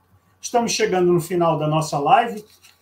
Vocês falaram agora do tempo, olha aqui, ó. Tá aqui a minha minha cola, tinha muita coisa ainda para ser perguntada para o seu Elias, o que significa que teremos que no correr desse ano voltar com essa temática, uma outra abordagem, claro, aproveitando essa experiência, esse conhecimento, essa troca salutar de debates. Até o Neco está dizendo aqui na coxia, no nosso é, é, nos nossos bastidores que essa nossa live deveria passar em grupos de estudo. Então fica aí o convite para você que é vinculado a algum tipo de grupo de estudo é, de natureza virtual ou de natureza presencial, leve o vídeo do ECK para lá. Discuta em cima do vídeo do ECK. Malhe o seu Elias, malhe o seu Wilson, malhe o seu Ricardo Sardinha por ter colocado tanta caraminhola na nossa cabeça nessa nossa terceira live do quarto Fórum do Livre Pensar Espírita. Vamos então às nossas considerações finais. Primeiro, o nosso convidado especialíssimo, nosso querido Elias Inácio de Moraes, para as suas palavras derradeiras nesta live. Muito obrigado, Marcelo. Eu quero fazer minhas palavras de dois comentaristas aí. Um colega que ele, ele colocou como Facebook user, né? E lá mais antes, um outro colega que eu não vou procurar aqui não, para eu não perder tempo, ele, quando ele fala se a gente não deveria buscar, por exemplo, Paulo Freire, para a gente fazer uma melhor situação dos debates em relação às questões do, sociais, né, que, das quais o Espiritismo tem sido muito ausente, inclusive. Como a gente pegou uma vertente muito religiosa de Espiritismo aqui no Brasil, a gente acabou construindo né, um Espiritismo muito religioso, a gente se ausentou muito das discussões sociais. E aí, a gente se ausentando das discussões sociais, a gente corre o risco de fazer um espiritismo muito alienado. Como a gente percebe, a gente recebe críticas quando a gente convive no meio extra paredes do meio espírita, a gente recebe muitas críticas disso, de um movimento alienado, fora da realidade, que não, não conversa com a realidade cotidiana. Daí essas teorias loucas aí de bala perdida, de tsunami como transição planetária, essas coisas todas, né, de pandemia para separar os bons dos maus, essas coisas que a gente vê aí, infelizmente por falta de, de aí o Marco Aurélio, né? Então, por falta de, de, de, sintonia com o pensamento científico atual. Então, eu penso que isso aí que o Marco Aurélio colocou, que o nosso amigo Facebook user aí colocou, é muito, são muito pertinentes e penso que é essa contribuição que a gente precisa dar, sabe? Resgatar um pouco de de amizade. Aquilo, Kardec usa uma expressão tão linda, gente. Eu não vejo coisa mais bonita quando ele fala assim, aliança da ciência e da religião. Eu acho isso lindo, sabe? O que Kardec propunha era isso, era um movimento de espiritualidade que fosse fundamentado na ciência, na filosofia. Então, eu penso que a gente precisa retomar isso, sabe? Retomar essa, essa visão, essa visada kardeciana, de estar lendo a ciência do nosso tempo, vendo o que, que os nossos pesquisadores estão descobrindo, conseguindo formular, conseguindo teorizar, sabe? E trazer o olhar espiritual para tudo isso. Então, acho muito bom isso que você colocou, Marco Aurélio, sabe? Paulo Freire é uma grande contribuição para compreender a realidade social dentro da qual a gente está inserido e muitos outros. Então, eu penso que é por aí, sabe? E nós temos que oferecer nossa contribuição. Aquilo que o Wilson disse, eu acho muito importante, Wilson. Perder o medo de nos expormos, sabe? Dá nossa cara a tapa, sim, pode bater, eu estou disposto a apanhar e prometo que eu não vou revidar. Né? E prometo que eu não vou revidar sabe? Mas a gente abriu os diálogos sim, porque a gente precisa dialogar. Sem diálogo, o espiritismo se congela em algumas visões que não são saudáveis do ponto de vista de uma compreensão de sociedade. A gente sabe que a gente pode acabar entrando num processo de, de um espiritismo adoecido, um espiritismo sem vitalidade, um espiritismo fanatizado, e não é isso que nós queremos. Todos nós queremos o bem desse movimento tão gostoso que a gente está inserido hoje, e vamos trazer a nossa contribuição, vamos fazer esse diálogo acontecer, porque é da bagunça que surge alguma luz. Bacana, bacana, Elias. Muito bom estar com você nessas nossas quase duas horas de live, a terceira live do quarto Fórum do Livro Pensar Espírita desde já, já se sinta intimado para fazermos a segunda edição do Contextualizando Kardec no nosso calendário de lives desse ano de 2022. Será um prazer tê-lo mais uma vez. Prazer vai ser meu, Marcelo, tenho certeza disso.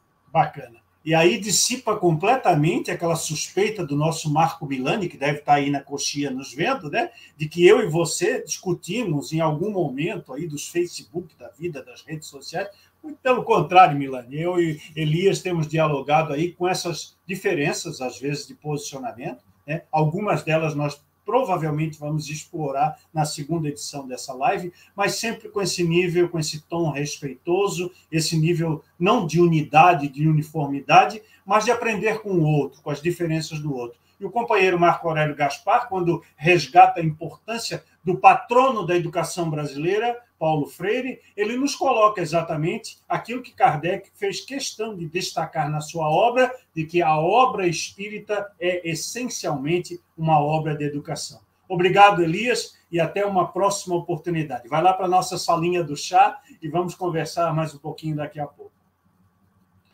E aí, Wilson, quais, quais são as tuas considerações finais, as tuas impressões sobre esse, essa bagunça organizada, essa anarquia que a gente fez hoje nessa live? Ô, Marcelo, é, é, é, existe, existe ordem no caos, né? existe ordem no caos, né? É, eu, eu acho isso fantástico, né? não há como ser diferente. Bom, eu queria, Marcelo, na verdade, agradecer, né? Agradecer a todo mundo, a esse carro. O Elias, né? E, inclusive, pela oportunidade de da obra né, que ele nos proporcionou aí, é, que foi base do nosso debate de hoje. E eu queria, assim, é, é, assim terminar, Marcelo, nos meus agradecimentos, pegando a deixa aí do, do, do Marco Aurélio, né? Paulo Freire, ele falou, Paulo, eu sou fãzaço do Paulo Freire, né? Pestalozzi, né? Rousseau, é, toda essa turma aí são fundamentais. Mas, mas eu queria também aproveitar, dentro do tema falando de Paulo Freire, Pestalozzi, Rousseau e tantos outros educadores dentro da educação, de que também são pensadores de seu tempo, de seu tempo. Podem ser atemporal, mas são pensadores do seu tempo. E aí eu sempre me questiono muito, quando é, nas bases da educação, especialmente dos nossos jovens, se, se a realidade da, da educação proposta, né, é, pela educação que estamos, estamos vivendo no momento, é realmente educação necessária? Ou é a educação que de fato vai fazer com que nos tire, né, desse, dessa, dessa, dessa inércia, né? Porque não se pensa hoje. Tá, tá difícil você ver a rapaziada pensar, né? Então a gente sempre se questiona. Então aproveitando aí a deixa do, do, do Marcos, eh, a pergunta é essa, tá? Se essa realidade dos nossos jovens será que é a realidade proposta pela educação da atualidade? Se realmente é. Então a gente tem que ver isso, né? Pegando esse gancho aí, dizendo que cada um está no seu tempo. E pegando todos eles, a gente tem que construir algo sólido, com políticas públicas justas, né? com uma educação que realmente seja justa, que seja de fato igualitária, né? que não tenha diferenças. Isso é extremamente é, importante para nossos debates dentro do Espiritismo. A sociologia como um todo, conhecimento da antropologia. E eu queria, Marcelo, como você falou do, dos meus amigos surdos, né? Dos meus amigos surdos, né? Da cultura surda, é, eu queria assim fazer um convite para vocês, gente. É, assistam um filme aí, se vocês puderem, para poder entender um pouco dessa cultura. Está agora na, no Amazon, assisti essa semana.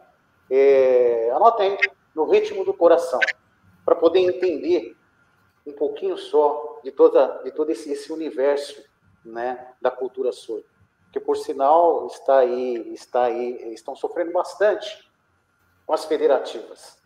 Né? É, é, por não terem intérpretes, ficou muito mais fácil né, toda essa manipulação, toda essa maquiagem do espiritismo pelas federativas, os meus irmãos surdos. Né? Então, é, é seria área para outro debate. Mas, assim, fica aí o convite, tá bom? No ritmo do coração, fazendo a propaganda da, da rapaziada surda lá, tá bom, Marcelo? Bacana. Abraço, gratidão. Sardinha, prazer, meu amigo. É, precisamos aí trabalhar com essas ideias inclusivas, essas ideias de acessibilidade, com essas ideias de pluralidade e com essa possibilidade sempre de estarmos construindo um movimento mais autoritário, um movimento mais respeitoso, mais fraterno, que eram, aliás, e continuam sendo as bases fundamentais da doutrina dos espíritos a partir de Kardec. Muito obrigado, Wilson. Fica lá na salinha do chá, que a gente já vai bater aquele papo. Ricardo Sardinha, é toda sua a bancada do ECK. Então, eu, enquanto eu mergulhava né, na, na obra do, do, do Elias, né, me sentindo muito representado e vendo ali diversos momentos ele apontando, né, vamos dizer assim, pelo fato de contextualizar, mostrando equívocos mesmo, né, à, à luz da ciência de hoje, é, da obra kardeciana, eu ficava pensando assim, gente, como é que o Kardec está se sentindo? Né? Ele, será que ele está acompanhando esse movimento aqui? Ele está acompanhando isso? Ele está feliz? Ele está triste? Está chateado? Está com raiva do Elias? Né? Vou evocar ele aqui, mandar ele ver o que, que ele vai dizer. E eu não tenho a menor dúvida de que o Kardec está felicíssimo com esse trabalho. Muito feliz. Porque eu acho que é a maior demonstração de respeito que você pode ter. Né? Porque hoje você tem extremos com relação a vários posicionamentos. Eu acho que o caso do racismo é o mais sensível, né? o que faz mais barulho. Né? Então você tem aquele cara que acusa, que joga pedra acusando o Kardec de racista. Quando você fala no Kardec, quem é aquele racista? Você esquece do resto todo, né? E você tem aquele que fecha o olho. Né? Não, você tenta justificar o injustificável e tenta explicar o inexplicável, e o que complica mais ainda. E eu me lembro que na obra kardeciana, em diversos momentos, ele demonstra a preocupação dele né? Quando ele fala, por exemplo, dos espíritas exaltados no livro dos médios, né? quando ele fala, a própria revista espírita, sobre a, a, imagem que o espiritismo possa ter diante daqueles que não, não conhecem, que é, o fato da gente não buscar essa compreensão contextualizada faz com que o espiritismo comece a ser desacreditado pela ciência. E é interessante que o Elias ele menciona diversas vezes a questão dos jovens. Né? Tem uma playlist lá no canal do Elias que ele disseca né, diversos capítulos do livro e ele fala muito nisso. Porque o jovem já não aceita mais isso, né, da goela para baixo. Mas se você apresenta essa obra e você apresenta, olha, esses pontos realmente a gente tem o direito de contestar, tem o direito de, de, de, de entender, né, da época como eles foram feitos, você começa a, a, a demonstrar um respeito pelo Kardec. Porque você é, observar o seguinte, Kardec era um homem talvez à frente do tempo dele, mas não tão à frente, né? Porque se estivesse tão à frente, ele não conseguiria fazer nada o que fez. Se você ficar à frente demais, você não é nem ouvido, né? Então, sobre diversas questões, por exemplo, é, é, no caso do Jesus histórico, que eu tô, eu sou um estudante ainda iniciante, né? A gente vê que o Kardec já dá um passo de muita audácia, né, Marcelo? Quando ele chega na Gênesis e fala sobre os milagres. Quando ele fala que, que aquilo são alegorias. Gente, imagina isso naquela época, o escândalo. Né? Quando ele fala sobre a questão do, do, do, da aparição de Jesus após a morte e tal. É lógico que você hoje estudando o Jesus histórico, você hoje tem pergunta que o Kardec deveria ter feito na época e não fez. Tipo, isso aconteceu mesmo? Hoje você já olha e não, peraí, nada disso aconteceu. Ele parte do princípio que aconteceu e traz uma explicação. E não é por isso que você vai desqualificar o imenso passo que ele deu. Né? Quando você fala no feminismo, quando você fala em todas essas questões, você vai achar lá uma pergunta no livro dos Espíritos. Ah, mas aqui a mulher, sim, para aquela época já era uma visão bem à frente. Né? Então eu queria muito agradecer, parabenizar mais uma vez o, o, o Elias por esse trabalho e recomendar a todo mundo né, que, que nesse trabalho com, com muita seriedade. Ele demonstrou uma coragem imensa, eu imagino o quanto ele deve estar tá apanhando por conta disso, o quanto deve ter gente buzinando no ouvido dele. E agradecer a oportunidade de estar aqui, agradecer a confiança. Eu confesso que eu estava um pouco apreensivo pela responsabilidade aqui desse tema. Na dúvida se eu estava à altura ou não, e não sei se eu estou, mas bastante preocupado, né? E estando à disposição para todas as todas as oportunidades que a gente tiver aqui de, de trocar ideias. Que bom, Ricardo, que bom. Vamos contar com você seguramente em outras lives para que você traga essa sua descontração, esse seu conhecimento, essa sua presença de espírito, né? Sempre importante para nós termos essa pluralidade. Né? Quem acompanha o nosso trabalho já há quatro anos sabe que nós damos oportunidade a todos, aos iniciantes, aos que estão no meio do caminho, aqueles que já estão mais adiantados. Nós estamos sempre fomentando a participação de novos companheiros, estamos sempre arregimentando novas pessoas, novos valores para trabalhar nos nossos projetos. Ficamos muito contentes com a tua presença também. Lá para a salinha do chá que nós vamos partir para o encerramento. Bom, chazinho. Então, gente, mais uma live. Nós pedimos um pouco de escusas por termos é, ultrapassado o nosso teto de duas horas, são duas horas e quase dois minutos de live, mas o conteúdo rico justifica a nossa atividade. Fica aqui o convite para o próximo sábado, dia 5 de fevereiro, quando estará na bancada do ECK novamente o nosso Edson Figueiredo de Abreu, nosso companheiro de primeira hora do ECK, que estará trabalhando desmistificando o centro espírita, com a presença sempre querida da nossa Marta Noves e do nosso grande produtor do ECK, organizador da parte gráfica, da parte é, de imprensa do ECK, o Manuel Fernandes Neto, o NECO. Então fica aqui o convite para vocês estarem comigo, conosco, na quarta live do quarto Fórum do Livre Pensar Espírita. Agradecemos a sua presença, a você que esteve conosco ao vivo, a você que vai acessar esse conteúdo postumamente, ou seja, depois de estar no nosso canal, e até sábado na próxima live. Tchau!